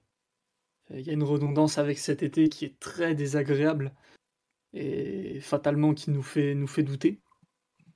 Après, je pense malgré tout que, c'est un grand professionnel, lui et son staff, et que, et que s'il restait en poste, évidemment, il donnerait le maximum pour, pour aller chercher euh, tous les titres, parce que malgré peut-être euh, la position très particulière qu'ils ont, parce que le PSG est un endroit très particulier pour être un coach et un staff, euh, malgré tout, c'est pas tous les jours que tu serres la main euh, tous les matins Neymar et Messi pour aller conquérir une Ligue des Champions. Donc euh, je pense malgré tout que, que s'il devait rester, la motivation et le professionnalisme seraient euh, totalement intacts et, et ça, il faut pas, faut pas en douter, je pense. Mais c'est vrai que toutes ces rumeurs qui viennent d'Angleterre à chaque fois sont très perturbantes et, et, fatalement nous, nous amènent à douter. Donc faut voir, faut voir comment ça évolue, mais là c'est un peu un peu particulier, et surtout à un moment où on sort d'un match euh, euh, pour le moins abouti, en tout cas d'un point de vue euh, première mi-temps et, fin du match dans le scénario. Donc, ouais, ouais, particulier. Après, ça me, laisse un petit peu, un, peu perplexe. Je sais pas exactement quoi en penser. Mais, mais bon, j'imagine qu'on aura bientôt des réponses vu que United va pas, va pas rester éternellement sans coach ni sans rumeur très très sérieuse. Oh bah là, il y avait déjà des listes pas possibles de, d'intérimaires. Évidemment, Steve Bruce s'est proposé, euh, comme vous vous en doutez. Et ça, même, ça parlait même de Laurent Blanc euh, en intérimaire à, Old Trafford, puisqu'il connaît la maison et que c'est visiblement un point important pour eux. Mais c'est vrai que globalement, euh, Pochettino a un énorme soutien à Manchester United qui s'appelle Sir Alex Ferguson qui pousse pour que ça soit lui. Après, il va aussi. que Sir Alex, ça fait, ça fait vraiment des années que je me souviens à l'époque Mourinho, c'était vraiment le nom qui ressortait à chaque fois. Mm. Parce que Pochettino en Angleterre, il a l'image de celui qui travaille pas forcément avec beaucoup de, moyens, qui développe très bien les jeunes, qui a un style de jeu aventureux et sur un tempo rapide, qui a l'expérience de la première ligue, qui a une personnalité consensuelle et, euh, corporate. Enfin bref, c'est plus que le portrait robot que qu'est-ce qu'ils espèrent à United. Quoi. Donc c'est pas du tout étonnant que ce soit le premier choix et leur, leur choix vraiment prioritaire. Non mais oui, tu, tu as raison de le rappeler. Après, c'est vrai que est-ce que ils vont changer Eux aujourd'hui, le, enfin, le, plan qu'ils ont donné, c'est on prend un mec plus ou moins qualifié pour finir la saison et on prend ensuite un type vraiment le mec qu'on veut pour la saison prochaine. Alors les deux noms qui ressortent pour la saison prochaine, c'est donc Pochettino et Ten Hag de l'Ajax, qui lui a déjà fait savoir qu'il ne quitterait pas l'Ajax en cours de saison, qu'il voulait finir sa saison. vu la saison qu'ils sont en train d'écrire, on, le comprend. Après, c'est vrai que je dis ça de Ten Hag, alors que Pochettino, il a Neymar, Messi, Mbappé dans l'effectif, et ça n'a aucun sens de vouloir se barrer maintenant, je trouve. C'est dire à quel point peut-être il est vraiment pas, pas satisfait à Paris. C'est un refus d'obstacle, hein, ça peut. Euh, mmh. Non, mais enfin voilà. De dire euh, que voilà, tu risques de te ramasser et du coup, euh, je ne vais pas sauter. quoi. Je ne sais pas à quel point c'est ça, mais ce que je veux dire, c'est que. Ouais, on parle de, de, Laurent Blanc et tout, de, de tout ça. Et... Au PSG Oh non, au PSG ou à, ou à Manchester. Bah, je, pense, je pense qu'il est, il est, il est actuellement au Qatar en train de tenter de faire une équipe avec Rames Rodriguez qui a décidé de marcher désormais. Donc bref. Et de les maintenir. Ouais, et de les maintenir, c'est vrai que c'est compliqué. Mais non, pour revenir un peu, sur, par exemple, sur là, vous ouais, Zidane, il en est où? Mais la rumeur depuis. Enfin, oui, là, les, dirigeants du PSG rêvent de Zidane, ils l'ont déjà rencontré, mais aujourd'hui, Zidane, il, je sais plus qui est, qui est journaliste français, on a parlé tout à l'heure, il, il, il s'en cache même pas, il souhaite l'équipe de France. Et allons, plus loin. On fait signer Zidane cet hiver. Bon, voilà. Il, donc, il va s'engager probablement pour un an et demi, deux ans et demi. Enfin, c'est des durées de contrat tout à fait standard. Mais euh, si l'équipe de France se plante dans un an au Qatar qu'elle vient le chercher, vous croyez que Zidane il va pas faire comme Pochettino et se barrer aussi? C'est ça en fait le problème.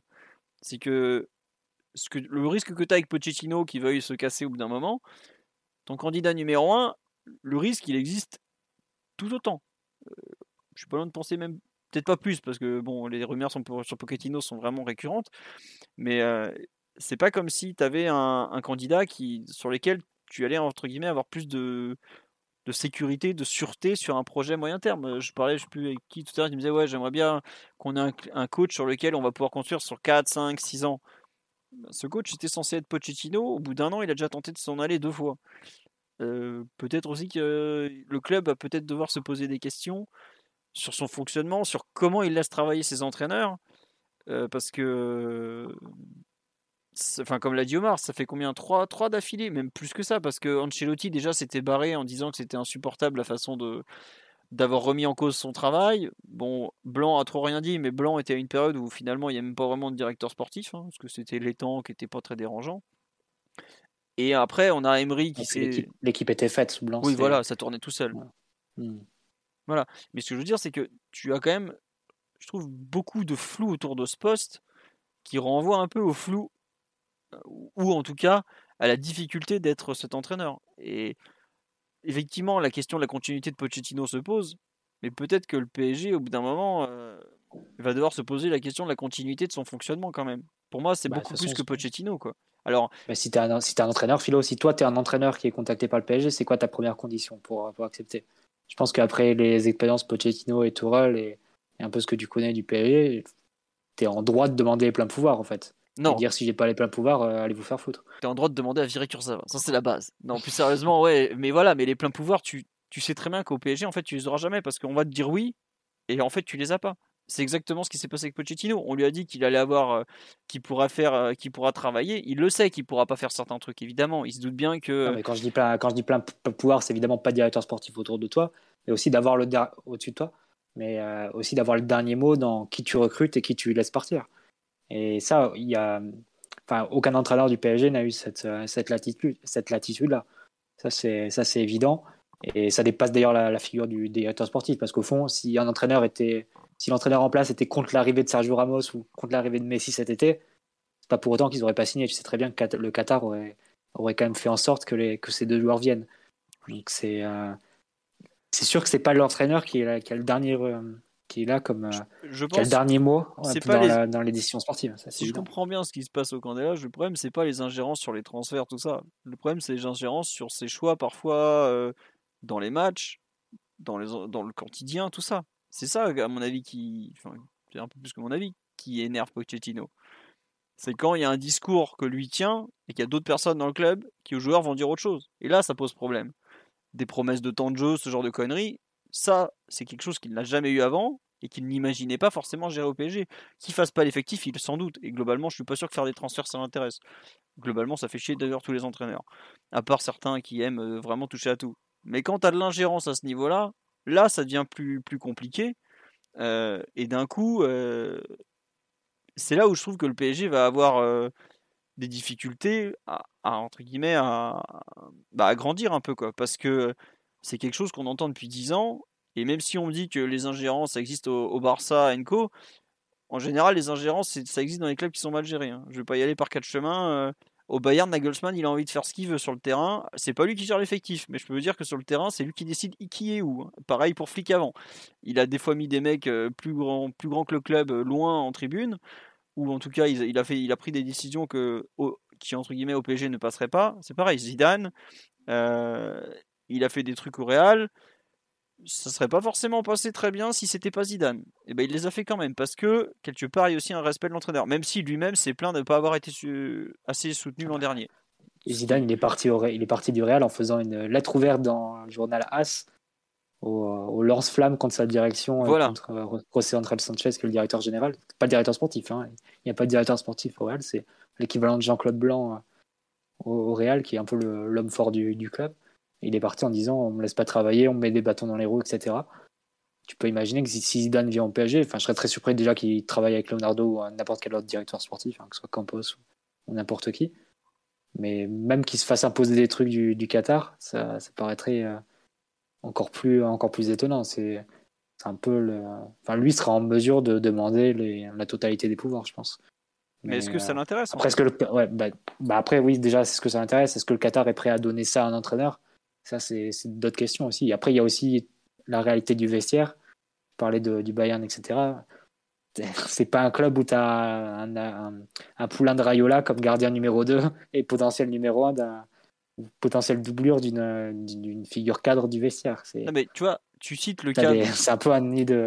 Voilà, mais tu cites le cas de Donnarumma, bah, c'est très bien. Zidane arrive. Ouvrez les yeux, le titulaire s'appellera Kaylor Navas direct. Tu as déjà un conflit d'intérêt avec le directeur sportif qui veut faire jouer Donnarumma parce que c'est il est représenté par Rayola. T'as même pas mis un pied dans le vestiaire que tu as déjà un problème s'il y a une cohabitation éventuelle. Donc c'est pour ça que je dis que le PSG doit peut-être aussi derrière le, problème Pochettino de ses envies de départ, qui est quand même un vrai souci, parce qu'on parle de ton entraîneur à qui t'a filé euh, deux ans et demi de contrat et dont tu as rajouté une année de contrat au mois de mai, hein, je le rappelle, enfin juin plutôt, tu as quand même déjà un problème de travail et de comment tu peux laisser travailler l'entraîneur qui est problématique quand même, parce que tu peux pas te permettre de d'avoir tout le temps les mêmes problèmes qui vont revenir. Et puis je veux pas être méchant, t'es déjà passé pour un énorme blaireau au mois de mai quand ton ancien entraîneur que t'as viré en décembre lève la Ligue des Champions alors que tu cours après depuis 10 ans. Tu peux pas te permettre de nouveau de passer pour un guignol pour peu que Pochettino se mette à vraiment parler du PSG quand il part. Quoi. Il. Le club, je trouve, a beaucoup à perdre dans cette histoire et a déjà un peu perdu en crédibilité parce que enfin, aujourd'hui, t'as quand même tous les, tous les entre guillemets anciens de Manchester tous les consultants anglais qui sont là à dire oh, bah, si, Manchester appelle Pochettino, évidemment qu'il va venir en courant. déjà, on est dans un irrespect absolument total. Ils n'ont pas compris que dernièrement, quand on allait en Espagne, c'est pas nous qui faisions des dépôts, c'est on repartait, euh, on prenait les joueurs, on, repartait avec quoi. Mais euh, je trouve qu'il y a une vraie, un vrai problème, une vraie réflexion à avoir côté PSG malheureusement sur qu'est-ce que tu veux devenir et comment tu peux espérer construire vraiment dans la durée? Parce que, bah, quelque part, et ça me fait chier dire ça parce que je je suis pas forcément fan de tout ce qu'il fait, mais le PSG est un peu à la recherche de son Guardiola qui va lui, vraiment lui construire le club dans la durée avec une direction qui va enfin dans le sens de l'entraîneur. Parce que là, on est quand même euh, sur un enchaînement euh, Bah, Emery temps il pouvait pas se voir au presse. Enfin, Blanc temps il pouvait plus se voir à la fin. Emery temps c'était pareil. Emery Enrique, Enrique j'en parle même pas. Enrique Tourelle, alors c'était la guerre des étoiles. Tourelle Leonardo, rebelote. Leonardo, Tourelle, euh, Leonardo euh, Pochettino, encore une fois, ça se passe pas bien. On en est sur euh, combien? 7 duos d'affilée d'entraîneurs, directeurs sportifs où ça se passe pas bien? C'est pas normal. Je, regrette. au bout d'un moment, le souci, c'est qu'il y a un fonctionnement qui ne marche pas. Et entraîneur Pochettino ou je ne sais qui, pourquoi ça ne marche pas et qu'est-ce qu'il faut changer justement pour que ça avance. On me dit que c'est que des petits entraîneurs. Je regrette, euh, Tourelle, quand il arrive, c'est déjà un coach vachement coté. Pochettino était le coach le plus demandé actuellement au chômage quand, quand il signe au PSG. En même pas 4 mois, il, est... il serait bon à jeter. Et, regardez les clubs qui le veulent. Manchester United, il y avait eu l'été dernier quand le Real a perdu son entraîneur. Le Real qui l'a voulu aussi. C'est pas un marche. Le Real, ils n'ont pas proposé le poste à Rudy Garcia, si je peux me permettre. Et j'ai plus de respect pour Rudy Garcia que beaucoup de supporters euh, français de, fans de foot français. Donc, je m'interroge aussi beaucoup sur le management du PSG et la suite. Après, j'ai beaucoup parlé. Je vous laisse Mathieu, Omar et Simon euh, commenter et finir cette rumeur et qu'est-ce que le qu'est-ce PSG euh, doit faire peut-être pour euh, est-ce que est-ce qu'il tiens d'ailleurs la question qui se pose c'est peut-être est-ce qu'il y a un timing à respecter pour un éventuel changement? Je sais pas Mathieu Omar ou Simon est-ce qu'il y a un meilleur timing euh, possible Oui. Tu peux pas trop le faire avec les bah, matchs tous les trois jours, je pense. Bah, c'est ça. ça déjà que déjà que tu es sur des. Enfin, es sur un tremblement de terre, si tu veux le minimiser, il faut, il faut pousser jusqu'à la trêve. Donc on est, on est, on est désormais habitué au changement lors du réveillon. Donc euh, autant, autant, autant le faire à Noël si jamais, si jamais on est dans ce cas de figure-là.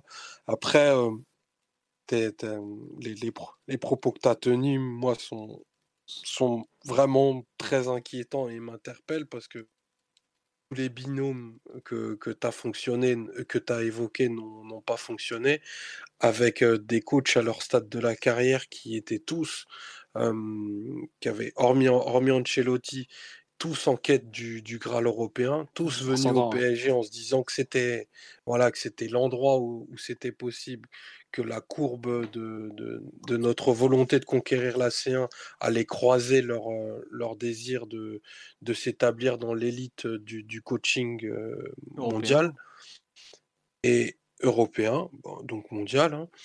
Euh, et tous en, en l'espace de dans un espace de 12 à, à, 24 mois pour les plus résistants, ont fini cramés en, bouillie professionnelle, avec des idées plus très claires sur ce qu'il fallait faire sur le terrain, ou plutôt ce qu'ils attendaient de, de leurs joueurs, et une forte remise en cause de leur futur et, du, et surtout l'assurance qu'ils voudraient plus évoluer dans, dans, un club de ce type-là.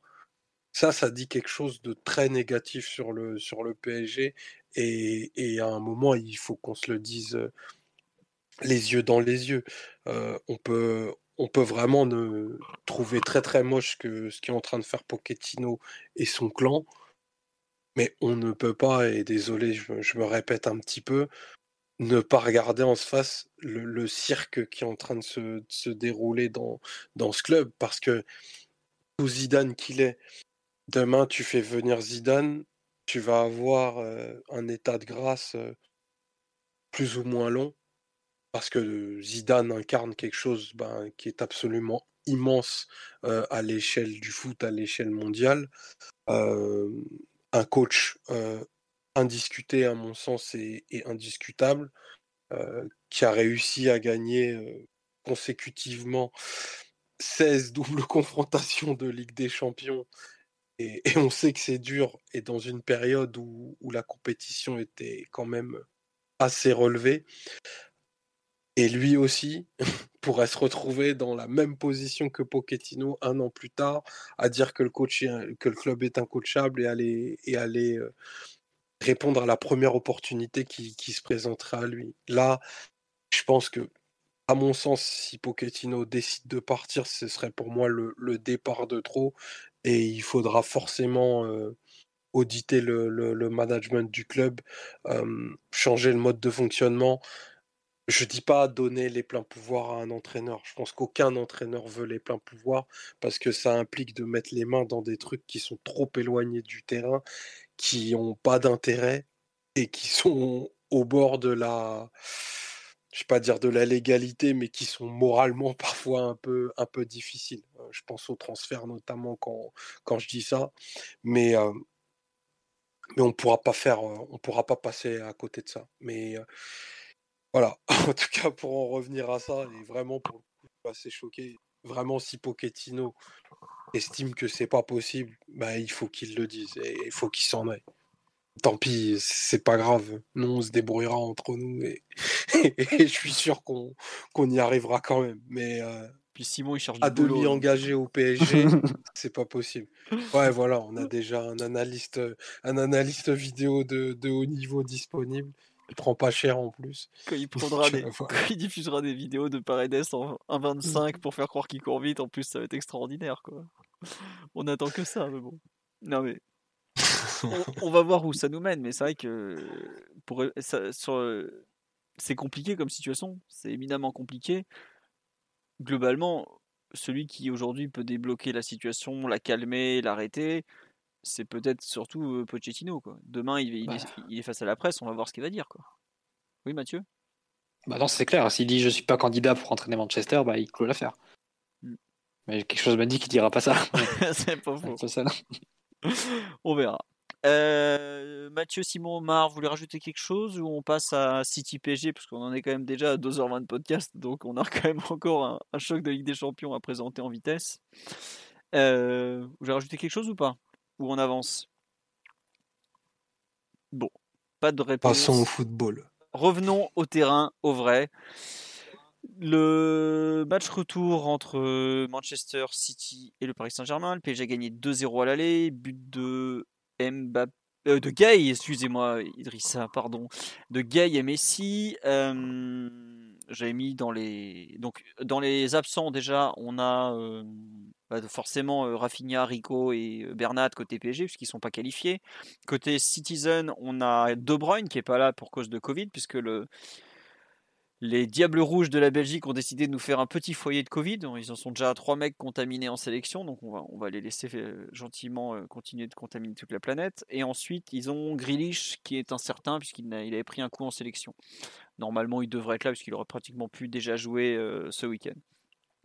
Euh, premier thème que j'avais mis, quelle composition attendre côté parisien, enfin des deux côtés d'ailleurs.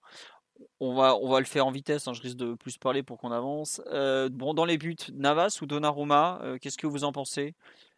Mathieu, Simon, Omar, je... C'est difficile de se prononcer sur les gardiens parce que pour l'instant, l'alternance, elle est, quasi parfaite, même si c'est pas du, du un match sur deux, c'est plus sur des périodes. Mais je pense qu'après la, la belle cagade de ce week-end, Donnarumma pourrait être euh, relancé contre Manchester City. Mathieu, tu. Moi, je pense qu'il fera l'inverse. je me permets. Je pense qu'il fera jouer Navas parce que Navas risque de ne pas jouer pendant, pendant 2-3 rencontres euh, consécutives. Donc, peut-être remettre Navas parce qu'il va être au frais pendant, pendant au moins 15 jours. Je ne sais pas si mettre un Navas ou Donnarumma, mais j'espère que ce ne sera pas l'argument. non, mais c'est vrai. Non, pour, euh, pour face à City, tu mets celui que tu estimes être le meilleur. Point. Moi, j'avoue que je penche pour Navas par rapport au match aller, notamment le, ce que Pochettino avait dit sur l'occupation de, de, la surface. Bah, c'était bah, Donnarumma. Là. Oui, oui, Donnarumma, oui c'était Donnarumma qui avait été excellent à l'aller. Donc, tu mettrais Navas au retour, du coup euh, Non, pourquoi j'ai dit Navas, c'est ça? Ah oui, tu avais dit ah, Navas. Ah pardon, non, non, euh, je mets Donnarumma évidemment. Hmm, et je pense par contre le dernier match contre Bruges, ce sera Navas, qui me paraît être un choix tout à fait respectable. Voilà. D'où le fait que j'imagine plutôt Donnarumma demain que, que Navas. Après, il faudra voir s'il est malade, s'il n'est pas malade. C'est vrai que le fait qu'il n'ait pas joué le match d'avant contre Nantes, alors que Pochettino donne souvent des séries de matchs, comme on l'avait constaté, comme Titi l'avait noté, ça, ça, ferait peut-être plus pencher pour Navas. Après, bon, Navas, il est sorti, il est sorti. Bon, il y avait Coco, il y avait Blast sur sa route, ça s'est mal fini. Bon, on va voir ce que ça donne. Mais je ne sais pas si on sera, euh, comme d'habitude, 48 heures avant ou pas. On va voir, en tout cas. Euh, en défense, bon bah à gauche, il n'y a pas le choix. Hein, euh, Mendes seulement, à moins qu'il nous sorte Diallo du, du, chapeau, mais je ne pense pas. Dans l'axe, il a confirmé que Kimpembe et Marquinhos, normalement, étaient aptes, en tout cas. Marquinhos titulaire. qui, selon vous, Kimpembe, malgré tout, de retour de blessure? Oui, je pense. Mathieu? Ah oui, vas-y, Simon, fini. Trop appuyé sur cette charnière depuis le début pour ne, pas, ne pas continuer de leur faire confiance maintenant, je pense. D'accord, je, je, pense que Mathieu, tu seras d'accord aussi sur Kimpembe Bah, s'il si, est apte, la question se pose pas, oui. D'accord, très bien. À droite, je pense qu'on est tous d'accord pour Hakimi. Mmh. J'ai carrément, j'ai même pas parlé pardon, de la défense à 3. on est, j'avoue que sur un match comme ça, je n'y crois pas du tout de par le, le, système de jeu adverse. City qui joue un peu sans, sans fausse pointe. Enfin, il joue avec une fausse pointe qui s'appelle Bernardo Silva souvent. enfin, non, vous l'éliminez la défense à 3 ou pas de votre côté? Oui. Ouais, je pense qu'il va rester vraiment dans le classique. On aura quelque chose de très proche de ce qu'on a eu ce week-end. Hein. D'accord. Pochettino va affronter City cette année. Les trois premières, c'était à 4. Je pense qu'il va continuer comme ça. Effectivement. milieu de terrain, donc. Est-ce que vous pensez que le match de ce week-end était justement un, test pour ces trois joueurs, euh, Gay, Paredes, Verratti Ou vous pensez qu'il est capable de rechanger encore? Quel est votre avis sur ce, cet entrejeu? Je tiens Omar, qu'on n'a pas entendu sur la défense. Qu'est-ce que tu en penses? Ah, c'est le milieu qui lui a donné le, le plus de satisfaction depuis, depuis un an. C'est celui qui a eu le plus d'accomplissement sous, sous Pochettino. C'est celui qui te garantit d'avoir de la continuité dans la possession, de pouvoir trouver tes, mmh, tes offensifs face au jeu et, d'avoir un certain le, le volume de course nécessaire pour faire les, fermetures sur les côtés, au moins pour, pour Verratti et, Gay. Donc ça me paraîtrait pas surprenant qu'il aligne les trois. petite interrogation sur leur capacité, notamment pour, pour Verratti et Paredes, à tenir les 90 minutes. Parce que les deux, les deux reviennent de, de, de pépins physiques. Paredes, je crois qu'il n'a pas fini un match cette année. Avec le PSG, si, il a du moins, du... Ouais, du... Il a contre. Ah, il a fait un match complet quand même. Ouais, contre euh, Montpellier 25 septembre. Tant bien que mal, il fait 90 minutes. Ok, donc euh, il n'a pas fait 90 minutes depuis, depuis deux mois. Mmh, vu, vu ce qui va être proposé au milieu, c'est-à-dire beaucoup de, beaucoup de temps de jeu sans ballon, c'est peut-être, ça va peut-être être difficile, difficile pour lui. Et Verratti, on sait qu'il ne sait pas jouer à l'économie, donc forcément un, match à, à, imaginer aux deux tiers pour lui, avec peut-être Wijnaldum qui rentrerait dans un, dans un autre rôle. Mais non, je pense que c'est le milieu que, que Pochettino va, va fixer, parce qu'il a, il a à cœur de briller dans une ville qui est importante pour lui désormais. oh, le petit troll final, superbe. Euh, non, juste en défense, j'ai même pas cité son nom de Sergio Ramos. Attendez, là il a pas joué depuis 6 mois et demi. Il, va, il sera peut-être dans le groupe. Après le groupe, on verra la feuille de match. Et si Ramos est titulaire, là on pourra dire qu'il y a des ingérences du Qatar, c'est sûr. Voilà, mais euh, non, non, euh, en gros, Ramos c'est pas vraiment aujourd'hui enfin la façon dont Pochettino en a parlé, il le réintègre vraiment tout, petit, tout petit. Peut-être qu'il jouera quelques minutes contre saint dimanche, on verra. Hein, mais bon, on n'en est pas encore là. Voilà. Euh, au milieu de terrain, Omar a développé sur l'idée de continuer avec le même trio. Pardon. Est-ce que vous imaginez aussi euh, quelque chose qu'on avait vu à l'aller, à savoir euh, remettre Verratti devant la défense justement pour contrer City, où on part, on part avec Paredes. Intéressant, intéressant. Mais si tu mets Verratti devant la défense, ça exclut Paredes de l'équipe, j'imagine. C'est un peu la conséquence, oui. c'est ça. Donc, euh, faudra voir. C'est vrai que le... c'est peut-être pas impossible hein, qu'ils remettent Verratti devant la défense, parce qu'on se souvient du rôle des, deux relayeurs extérieurs, entre guillemets, euh, qui étaient Guy Herrera, qui allait euh, faire beaucoup de courses d'aide euh, au, au milieu, aux, défenseurs latéraux, pardon, à Mendes et, et Hakimi, pour éviter que, que City se retrouve à, à faire des décalages trop facilement sur les côtés et, et surtout trouve les passes euh, dans l'intervalle entre central et latéral pour les appels de, de, Bernardo Silva. Il y aura Gundogan aussi qui sera de retour euh, côté Citizen. Donc évidemment un, gros point à faire attention, enfin, à surveiller sur le match d'après-demain. Donc euh, ouais, c'est peut-être pas, pas forcément absurde d'imaginer qu'il remettrait Verratti dans une position plus axiale pour éviter, pour lui éviter d'avoir à faire les, d'avoir à faire pardon, ces, compensations sur les côtés pour aider les, latéraux. Et donc tu mettrais peut-être deux profils plus, plus travailleurs, enfin deux profils exclusivement travailleurs avec et Herrera par exemple, pour reproduire vraiment le, schéma de l'aller et permettre d'avoir Verratti proche de ses défenseurs pour sortir la balle et, et assez, pas assez cramé pas trop cramé pour, euh, par les courses défensives sur les côtés pour, euh, qui ferait perdre un peu trop de lucidité. Donc, euh, ouais, ça peut être une idée. Hein. ça peut être l'idée de, de, ressortir la même formule qu'à Après, en fait, globalement, que pour moi, il y a deux approches. C'est soit tu fais, tu as l'approche un peu de, de ce week-end, savoir on, on, tente de prendre le ballon, donc on met Paredes et Verratti et après tu complètes. Donc ce week-end c'était Guy, mmh peut-être ce sera Vinaldoom. Soit tu as l'approche un peu plus du match aller où tu réfléchis à comment tu vas pouvoir le mieux défendre et assurer un semblant de relance pour jouer en contre pour tenir face à City. Quoi. C'est, mmh. pour moi c'est un peu ça, tu as vraiment deux approches bah. très différentes. Quoi. Bah, Paredes Verratti Gay, on l'a vu lors du match aller face à, face à City en, en demi. Et il y avait une excellente première mi-temps, enfin, peut-être la meilleure période de, de Pochettino hein, au global. Pour le coup, ça avait été euh, un PSG euh, céleste, avec un jeu, magnifique face à City ce, soir-là, au moins en première mi-temps. Et euh, on avait joué avec Paredes, Verratti et, Gay.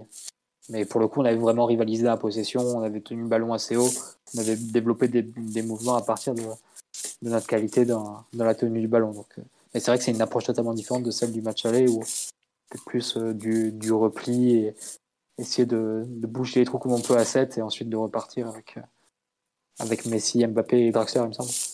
Euh, euh, oui, c'était ça, puisque Neymar était. Je crois que c'était Draxler, hein, c'était pas Neymar. c'était Draxler, c'était Draxler. Hmm. Donc euh, voilà, c'est. Faudra voir un peu, mais c'est vrai qu'à l'extérieur, à City. Après, c'est c'est délicat parce que c'est vrai que tu peux dire c'est de l'extérieur face à City et tout, donc t'imagines plus la formule de qu'on avait vu par exemple au match aller, donc quelque chose de peut-être plus défensif et moins audacieux que Paredes plus Verratti. Mais en même temps, tu regardes les résultats qu'il nous faut mercredi le seul résultat qui nous intéresse, c'est la victoire en réalité, parce que une défaite ou un match nul, ça ne change absolument rien dans la, configuration pour la qualification. Et si Bruges bat, Leipzig, euh, bah, que tu fasses nul ou que tu perdes face à City, ça ne change absolument rien. L'équation sera la même. Il faudra ne pas perdre le dernier match face à Bruges. Mm. Donc, euh, le seul résultat vraiment intéressant pour le PSG mercredi, c'est euh, la victoire. Une défaite ou un match nul, ça change pas grand-chose. Donc, euh, peut-être que tu peux euh, peut-être prendre plus de risques à ce moment-là pour aller chercher cette, cette victoire qui te repasserait premier, qui évidemment te qualifierait automatiquement, mais qui te repasserait premier aussi à City. Donc, faudra voir quelle sera l'approche et quel sera le plan de jeu, mais c'est vrai que c'est ce qui définira au final la, la, configuration du milieu parce que le reste de l'équipe est assez clair. Il y a. Alors, Monsieur Martinelli n'est pas en train de rouler les cigarettes préférées de Bernard Lama, c'est simplement sa chemise qui frotte sur son micro, on peut vous le dire. Ah, j'avais mis, le, mis le micro un peu trop loin, désolé. Voilà, c'est pour ça. Mais non, il y, en a deux qui sont persuadés que tu es en train de, de, rouler des choses assez peu légales, on va dire. Je, je, je, je dément. Je dément formellement, contrairement à. Pas durant le podcast. contrairement à notre entraîneur demain, qui ne démentira donc pas. Bref. Euh, Simon, sur l'organisation du milieu de terrain, bon, toi, j'imagine que tu veux voir Paredes, mais à part ça, d'un point de vue plus global, tu penses à quelle approche J'ai aucune conviction et j'en ai aucune idée, en vrai. Euh, il y a deux approches qui se valent parce qu'elles ont. Enfin, elles ont, elles payé plus ou moins parce que ça, s'est mal goupillé la, saison dernière face à City, même si tu as eu des temps de jeu parfois qui étaient très intéressants, notamment les deux premières mi-temps de chaque rencontre, même si euh, tu prends vite un but là-bas. Mais dans le jeu, ça avait quand même déroulé sur beaucoup de, séquences.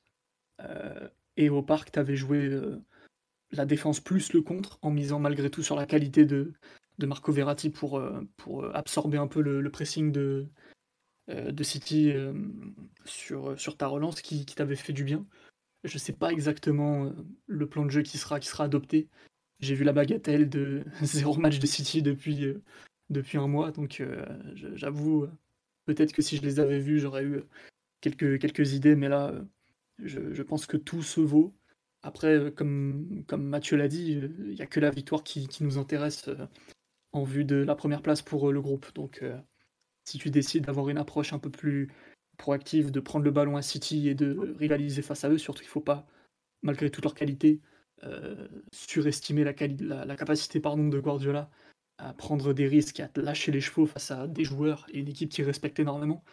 Il avait dit plusieurs fois en conférence de presse qu'il se méfiait énormément des talents individuels du PSG et que c'était ça qui faisait que l'équipe de City ne jouait pas aussi, comment dire, relâchée, offensive et avec un plan de jeu risqué, entre guillemets, que face à d'autres équipes. Euh, donc si en face tu lui mets euh, Mbappé, Messi, Neymar, éventuellement Di Maria, et la capacité à trouver la profondeur de Verratti et Paredes, c'est possible que ça intimide Guardiola et qu'on soit sur un rapport de force en fait plus équilibré que, prévu parce que, parce que je pense qu'on est capable de rivaliser tout simplement. Si tu joues bien, si tout le monde est dedans et capable de, livrer une, bonne prestation, même pas une grande prestation, on n'est pas, pas du tout à ce niveau-là de compétition, mais une bonne prestation. Je pense que tu peux faire de l'égal une grosse partie du match avec City. Donc peut-être que ça peut, ça peut aller dans le sens d'une équipe plus technique, entre guillemets. Après, il y a des approches qui, qui peuvent se comprendre, surtout euh, par rapport aux, qualités de, l'adversaire. Donc même si on connaît bien City, perso, je les ai pas beaucoup vus sur les derniers matchs pour vraiment voir euh, tous les petits détails euh, que Guardiola aime bien, aime bien mettre dans son jeu. Donc, donc à voir. Mais malgré tout, si on a envie de prendre le ballon, je pense qu'on peut le prendre. Euh, même euh, au dernier match, là où on a beaucoup parlé du 7 plus 3, des contre-attaques et tout, au final, City n'a que 52% de possession, pas 65, pas 70. Euh, en première mi-temps à l'Etihad, là-bas, t'avais un espèce de double pivot pour relancer Paredes Marco qui avait bien fonctionné avec Herrera un peu plus haut, donc il avait pas apporté grand-chose, mais tu peux facilement imaginer Gay dans ce rôle. Et techniquement, t'avais soumis City, très clairement. Donc je pense qu'il faut pas surestimer euh, les vertus de l'adversaire et si tu as envie, à mon avis, de prendre le ballon et de faire le jeu, tu peux, tu peux rivaliser en tout cas. Ça me paraît euh, pas déconnant du tout. Ouais, bah écoute, on verra bien. Euh, tu as vite fait évoquer le, le nom de Di Maria. Si le PSG joue à 3-2, enfin si le PSG joue en 4-3, globalement, on sait très bien que ça sera le, le sacrifié. On, bon voilà, on va pas envoyer Messi ou Neymar sur le banc de touche pour, euh, pour Di Maria, tout Di Maria qu'il est. Qu'est-ce que on. Enfin, est-ce qu'il y a une autre possibilité finalement que de voir la, triplette annoncée débuter ou pas? Enfin, est-ce que vous pensez que c'est possible d'imaginer un. 4 de fantasy avec. Euh, non, mais c'est ça quoi. Est-ce qu'il est possible d'avoir euh, carrément un 4-4-2 avec, euh, avec Di Maria à droite, je sais pas, Messi ou Neymar dans l'axe, ou Di Maria à gauche, enfin ce qu'on a vu à Marseille par exemple. Alors peut-être pas Danilo cette fois-ci, mais vous voyez ce que je veux dire. City avait quatre attaquants, peut-être malheureusement, mais au PSG en tout cas, ça fait trois matchs où il fait des 4-3-3, plus ou moins offensifs, donc euh, non, je pense malgré tout que City a une équipe beaucoup plus cohérente, enfin cohérente, qui a une, une une continuité beaucoup plus marquée dans le sens où maintenant il joue à peu près tous les matchs de la même façon depuis, depuis plus d'un an avec ce, 4-3 109 depuis qu'Aguero est, est a été mis sur, la touche par sa blessure, puis des choix sportifs, et qui défendent en 4-4-2 euh, très haut. Euh, Pochettino a toujours sorti un 4-3-3, même, même quand il avait pu mettre 4 attaquants, donc je pense qu'il va rester en 4-3-3. Euh, City, une équipe très cohérente de ce point de vue-là. les coachs, mine de rien, à part ceux qui sont des apprentis sorciers, s'adapte, mais à la marge. Au niveau de, de, la nature du plan souvent, c'est pareil. Euh, donc, euh, je pense que ce sera un 4-3-3, quoi qu'il arrive. Ok, très bien. Euh, Mathieu ou Omar, vous partagez l'avis de Simon et le sur l'absence un peu de, la moindre chance de débuter de, de Di Maria. Vous n'êtes pas aussi peut-être radical? Non. Vas-y, Mathieu, je t'en prie. Non, je disais non dans le sens où Di Maria va jouer. Ah oui, ok, d'accord. Je sais pas pour contredire Simon. Non, mais y a pas, tu peux le contredire, tu sais. Il nous a. J'ose pas. Depuis qu'il nous a dit que Kurzawa est une Formule 1, on n'est plus à ça près. Hein. C'est Alliance Paredes Verratti, désolé. je sais bien, je sais bien. Euh, Omar, tu veux un avis peut-être sur. On t'a pas entendu sur le. Si, on t'a entendu sur le milieu, mais un peu sur la, constitution de l'attaque. Pareil, tu considères que Andrel est finalement trop, trop loin peut-être? Euh, Andrel Angel qui, qui deviendrait le 12e ou le 13e homme. Euh, sur une rencontre comme celle-ci, vu que je pense que, que, que Pochettino a, a, un plan de la première à la 60e et un autre de la 60e à la 90e, je serais pas surpris que, que Di Maria rentre, rentre un petit peu plus tard euh, en cours de jeu selon la, selon la physionomie du match, mais les trois les trois, au vu de ce qu'ils ont montré samedi et au vu de la forme retrouvée de Neymar, sont, sont partis pour être, pour être fixés parce que derrière, derrière avoir les trois milieux est, nécessaire pour avoir ben, une assise de une assise défensive un peu plus un peu plus solide, surtout un, un cœur du jeu un peu plus technique également et des capacités d'être lancé, tandis que Di Maria est un peu plus anarchique, donc très impactant dans les 30 derniers mètres, mais c'est aussi un nombre de volume de ballon, un volume de ballon pardon, important à, reconsidérer parce que tu sais qu'il va en perdre parce qu'il pourra pas pourra pas s'arrêter de créer. Donc euh, quitte à quitte à prendre ce parti là autant le autant le faire sur Neymar et Messi et Mbappé Mbappé est tout simplement indiscu, indiscuté indiscutable. Donc euh, forcément c'est lui qui prendra la pointe ah oui j'avoue que j'avais même pas imaginé un seul instant que Mbappé soit pas en pointe devant Allez, éventuellement il y aura des séquences où il alternera peut-être avec euh, Messi on l'avait déjà vu ou avec Neymar mais c'est vrai que c'est marrant, c'est que ça fait partie des trucs où maintenant il n'y a plus de. Je sais pas, Mbappé, c'est probablement le premier nom du 11 de départ même. Enfin, encore plus depuis l'arrivée de Pochettino. Quoi. Bref. Mathieu ou Simon, vous voulez rajouter quelque chose sur la compo ou on est plus ou moins arrivé à la même, à savoir finalement le seul doute c'est un peu l'approche au milieu du terrain quoi? Exact. Voilà, bon. Euh, je vais faire vite fait la compo Citizens, puisqu'il y a quand même un, adversaire. Euh, à respecter. Euh, bon, dans les buts, ça sera donc Ederson. En défense, Ruben Dias a soufflé ce week-end, donc il sera évidemment de retour, hein, l'excellent portugais. Probablement même qu'il sera capitaine, je pense. Ah non, Gundogan sera peut-être là aussi. Bon, à voir, le... on s'en fout du capitaine de City. Et donc Ruben Dias qui sera en défense. À côté de lui, ce sera. Je pense qu'il y a plus de doutes qu'à l'aller entre Laporte et Stones, parce que Stones a retrouvé du temps de jeu dernièrement. Le fait que la porte soit sortie un peu avant la fin contre Everton me ferait penser, me fait pencher pardon, pour que la porte débute et la charnière la porte Ruben Dias a été celle qui a le plus de continuité depuis le début de la saison. Sur les côtés, bah, je pense qu'on le sait déjà plus ou moins. À droite, ce sera euh, Walker et à gauche, très probablement Cancelo. On a vu que Guardiola voulait absolument avoir Walker sur le terrain à droite pour contrer la vitesse de Mbappé, parce que c'est globalement le seul joueur qui est en mesure de le, rattraper. Hein. Il n'y en a pas beaucoup des joueurs aussi rapides que Walker et ils en ont absolument besoin. On l'a vu hein, lors de la demi-finale aller l'an dernier à quel point il avait été, euh, comment dire, important. Euh, voilà. À gauche, on a le choix entre euh, Zinchenko et Cancelo, puisque Benjamin. Il n'y a pas trop de choix là-dessus. Hein, voilà, je pense que Cancelo va jouer. Mais Zinchenko, enfin, on a vu Cancelo, on l'a rarement vu dominer face au PSG, donc je pense que c'est pas non plus aussi évident que c'est moins évident que sur 99% ah, des matchs. Le, truc, c'est que Cancelo, c'est vraiment devenu une arme euh, offensive, presque fatale dans leur jeu avec les centres deuxième poteau. Mm. évidemment, vous avez vu l'action ce week-end avec la passe, euh, la passe de l'extérieur pour Sterling, mais au-delà de ça, euh, évidemment, c'est une action exceptionnelle qui se reproduit pas à tous les matchs. Au-delà de ça, ce qui se reproduit à tous les matchs, c'est vraiment les centres de Cancelo de l'intérieur vers le second poteau, vers pour, un, pour une insertion bah, du relayeur droit, voire de l'ailier. Et ça, c'est vital au jeu de City, ça, fait vraiment partie intégrante de leur plan. Donc, euh, et face, en plus au, PSG qui offre la possibilité de d'avoir ce type de centre face à, face à nous, euh, je pense que c'est pas envisageable de voir un autre joueur que Cancelo euh, arrière gauche ouais. à City.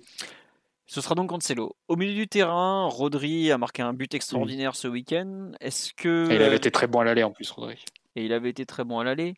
Euh, bon, on est d'accord qu'il risque d'être le milieu défensif titulaire plutôt que Fernandinho. Bah, je cherchais le capitaine de City, c'est Fernandinho en théorie, voilà. Euh, pour aller avec lui, Gundogan, très probablement, en l'absence de, de, de, de Bruyne. Qui pour compléter euh, Est-ce qu'on va voir euh, du Bernardo Silva qui redescendrait d'un cran? Est-ce un autre joueur plutôt? Mathieu ou Simon Ben non, Simon il a très peu regardé City. Omar ou Mathieu, donc un, avis peut-être sur qui pour compléter un milieu de terrain en, partant du principe qu'il jouerait à 3 au milieu, hein, j'imagine. Oui, Omar Ouais, ça, ça risque pas trop de bouger. Donc, non, je pense que tu as, la, as la bonne config. C'est plus devant où il y a des interrogations, à mon sens. D'accord. Dans, quel sens devant pour toi? Ben, peut-être euh, peut-être la réintégration de, de, Jésus, du coup. qui, qui, est amené à être utilisé aussi bien sur un côté que des fois neuf. Donc, je sais pas, un feeling. Je le sens bien, je le sens bien démarrer ce, ce match-là. D'accord. Sur les... Je crois pas trop à, je crois pas trop à Sterling. Sterling en, neuf aligné une fois de plus. Donc peut-être Marès du coup sur un côté qui nous a. Marès à droite, ouais. Ouais, Marès à droite qui nous avait fait, qui nous avait fait beaucoup de, beaucoup de mal, notamment à la rencontre à l'Etihad Stadium en, en, avril. Donc Marès à droite, Jésus en pointe et, et à gauche, euh, qui c'est qui mettent à gauche en bah, général euh, Foden. jouera. Foden est trop important pour Foden. Et qu'est-ce qu'il est fort en plus. Talent exceptionnel ce jeune. Oui, bah, je, te, je avoue que j'ai un doute sur la Ce jeune a deux trois qualités. Ah, grand joueur, grand joueur. Belle patte gauche. En plus, il porte sa nationalité sur lui comme peu formidable. Euh, Mathieu, euh, sur la, composition de l'attaque, tu, toi aussi, tu imagines peut-être Gabriel Rezus pour, euh, pour l'attaque? Ou Ferran Torres, effectivement, on l'a même pas cité. Non, il est blessé, Ferran Torres. Ah, il me semble qu'il est blessé, oui. Je, je, me souviens avoir tapé. Il n'a pas, fait la trêve, il a, il a pas fait la trêve avec l'Espagne, ça fait un moment qu'il est blessé. Non, non, effectivement. il est blessé pour un moment. Ouais, non, c'est ça. tu as raison, il est blessé effectivement au pied. Date de retour inconnue. Mm me disent la, la, base de données de transfert. Et Grealish, je l'ai dit tout à l'heure, il est incertain pour jouer côté gauche, donc je, je pense qu'il va partir sur Foden à gauche, effectivement, où il est capable de mettre Foden en fausse pointe aussi, Gabriel Rezus sur un côté. Peut-être Foden en fausse pointe, Sterling à gauche, mais c'est vrai que Sterling a marqué ce week-end en position de, de 9, même s'il y a le jeune Cole Palmer qui a joué aussi, mais lui, on va pas le compter dans l'équation. Palmer a joué 9, il me semble, d'ailleurs. C'est un milieu terme, mais il a joué 9. J'ai cru voir ça. Ouais, c'est ça, il a joué en fausse pointe à moitié. Mm. Euh, euh, non, mais il y, y, a une place qui s'ouvre en attaque du coup entre bah, avec les absences de De Bruyne et, probablement de Grealish, euh, qui s'ouvre entre Jesus et, et, Sterling. Donc ça sera forcément l'aide de deux pour accompagner Marez et, et Foden. C'est ça. Bon, on a beaucoup parlé compo. On va peut-être un peu revenir. Quelques. Bon, on en a aussi parlé de la, de la façon dont le PSG, enfin dont Pochettino va aborder la rencontre. Jamie, un thème habituel sur nos previews d'avant-match, euh, quelques clés du match. Qu'est-ce que, qu'est-ce que vous avez en tête euh, pour cette rencontre? Qu'est-ce qui pourrait un peu décider, euh, selon vous, de, l'issue de la rencontre? Outre le traditionnel triptyque, éviter les fautes débiles dans la surface, les coups de pied arrêtés, je sais plus ce que c'est le troisième. Mais non, je sais pas, Mathieu. Bah, face à City, c'est toujours la même chose. Hein. c'est on sait qu'on va avoir des temps de possession euh, contre nous, donc de la part de City. Euh, ils vont essayer de trouver les décalages sur les côtés pour ensuite envoyer descendre dans la surface. Donc, euh, tenir notre surface avec une bonne attention des, défenseurs, des défenseurs centraux et des latéraux. Et pas faire de, grosses erreurs sur les côtés, notamment laisser partir les, les, relayeurs dans l'espace central latéral. Donc, pour ça, l'aide de nos relayeurs du milieu à 3 va être très importante, soit Gay et Herrera comme match aller ou éventuellement Verratti si Verratti joue, joue au l'air. Voilà, c'est essentiellement ça. Et beaucoup d'attention sur les centres, beaucoup d'attention sur les ballons qui vont arriver dans la surface pour essayer de, de limiter au maximum ce qui, qui risque d'être des, des, temps de possession assez longs de City. Mais je pense que la, façon d'attaquer de, City, elle va pas beaucoup changer. C'est toujours un peu la même chose face à nous. De toute façon, c'est les espaces qu'on ouvre nous sur les côtés en défendant de, de cette façon. Je crois que c'est c'est Rodri d'ailleurs qui l'a dit aujourd'hui dans une interview. Il dit en face, ça défend à, à 6 ou 7, les espaces apparaissent et on, peut mettre des centres. Donc il n'y a pas trop de. Ah, ils vont pas réinventer la roue. De... Ouais, c'est ça. Donc euh, de notre côté, ça va être euh, beaucoup d'attention et beaucoup de, de concentration là-dessus, ce qui n'est pas euh, gagné d'avance parce que autant on avait très bien fait à l'aller, autant sur les matchs qui ont suivi, on a encaissé beaucoup de centres. Euh, là, il faudra voir, aussi si, euh, si Guardiola a écouté le podcast et la remarque de Simon sur les, ailiers en faux pied ou en pied naturel.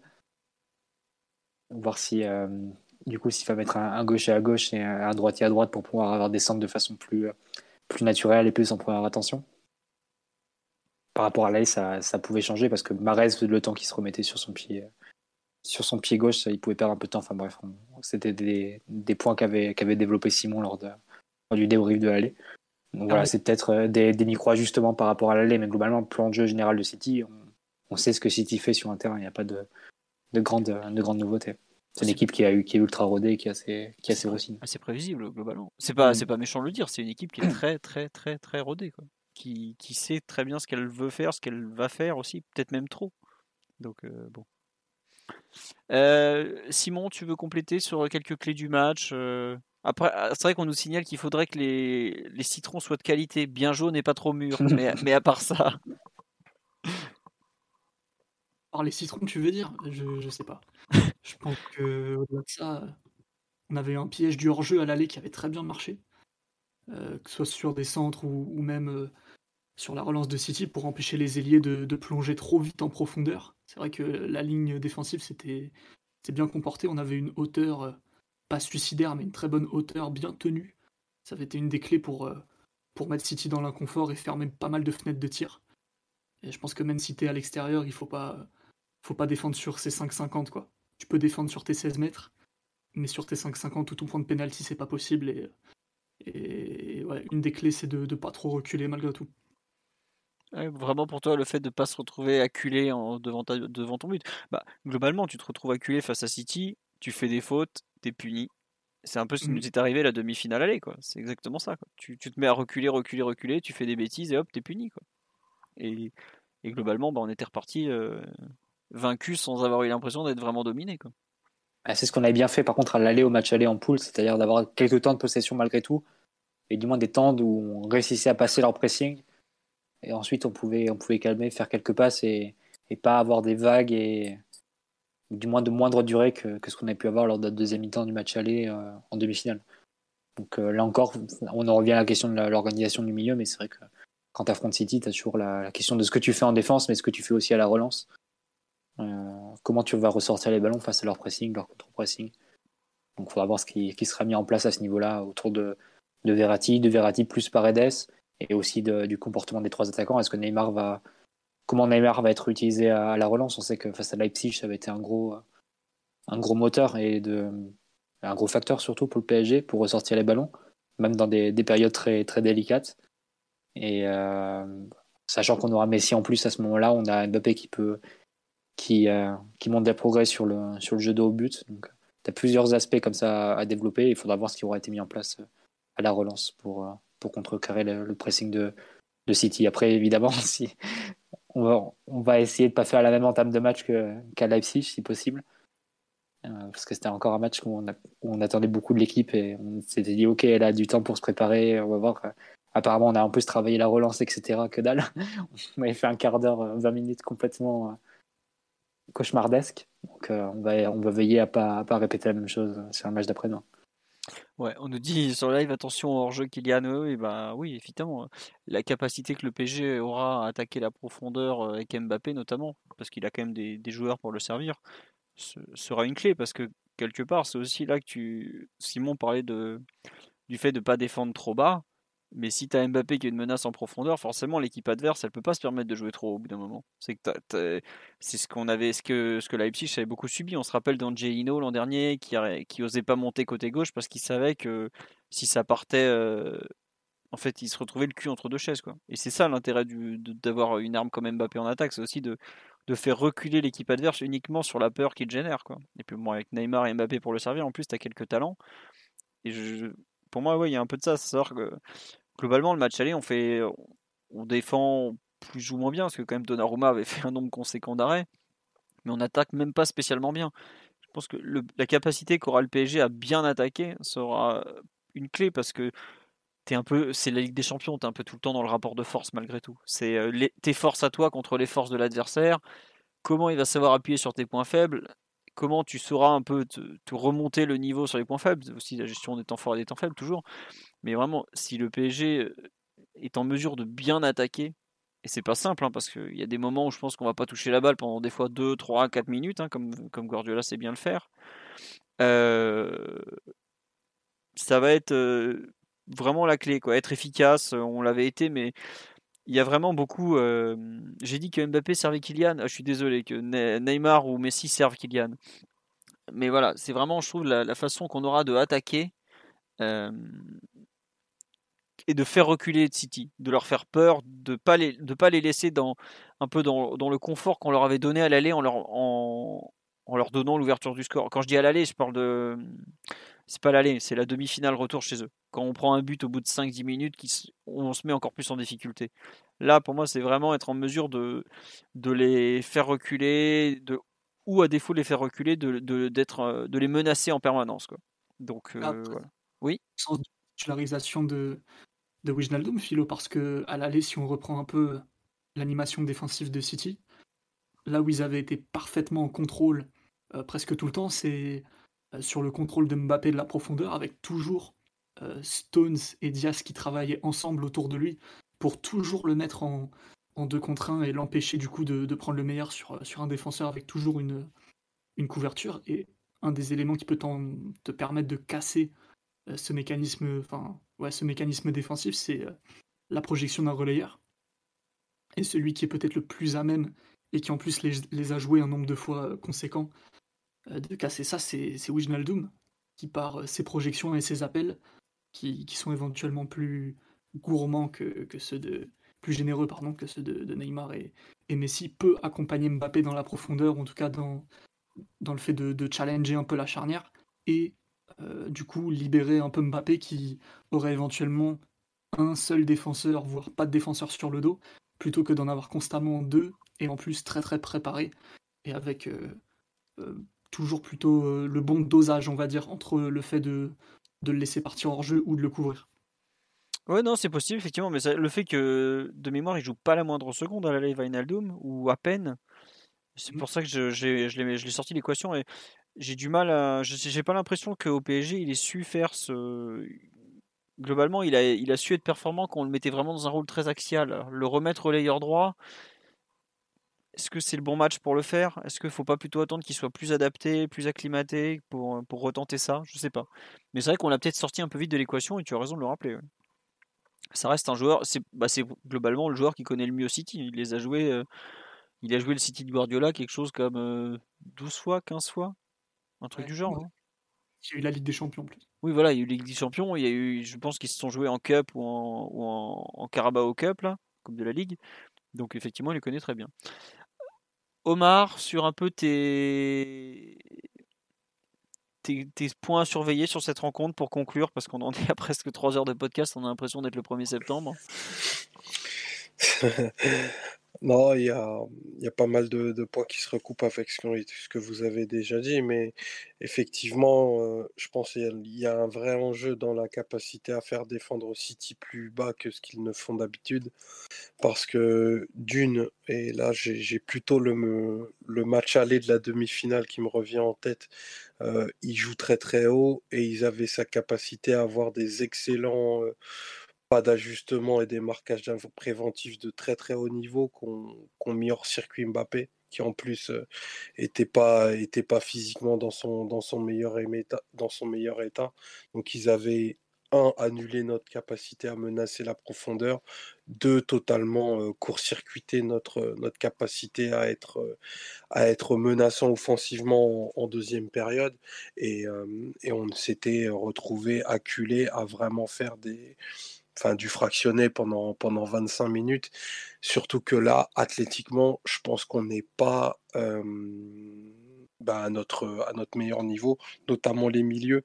Donc il va falloir qu'au niveau technique, hein, le, le, 11 qui, soit choisi, qui va être choisi pardon, soit vraiment capable de, de, s'installer dans le, dans, dans, le camp de Des très longues périodes, c'est impossible, mais au moins à la construction, parce que sinon on va avoir des temps, des temps faibles, vraiment, vraiment très faibles, et, et euh, c'est propice à, propice à dégoupiller. Après, j'ai plutôt de bonnes sensations parce que les, les offensifs ont, ont l'air d'avoir de, ont l'air d'avoir retrouvé de, de, bonnes jambes, un peu de fraîcheur mentale qui permet ben, d'avoir de la, de la fantaisie et des bons, et des bons derniers gestes. Euh, euh, c'est un match qui est quand même aussi important dans, le, dans l'optique du, du, du classement et final de ce, de ce, et de la, la qualif dans, dans, ce groupe pour s'éviter un match, euh, un match à enjeu contre Bruges au, au parc dans, dans 15 jours. Donc, euh, victoire, victoire nécessaire. Il y, a, il y, a, quand même moyen de le faire, même si s'imposer à, à l'Etihad en, Ligue des Champions, c'est pas pas quelque chose qui doit arriver arriver très souvent. En tout cas, si on arrive à faire à faire se défendre City plus bas que, que ce qu'ils ne font d'habitude, qu'on arrive à totalement optimiser euh, le, le, les miettes offensives qui vont nous laisser comme on l'a fait offensivement, je pense qu'il y a moyen de faire un bon résultat parce que City est pas une équipe hyper euh, hyper réaliste. C'est une équipe qui a énormément de volume.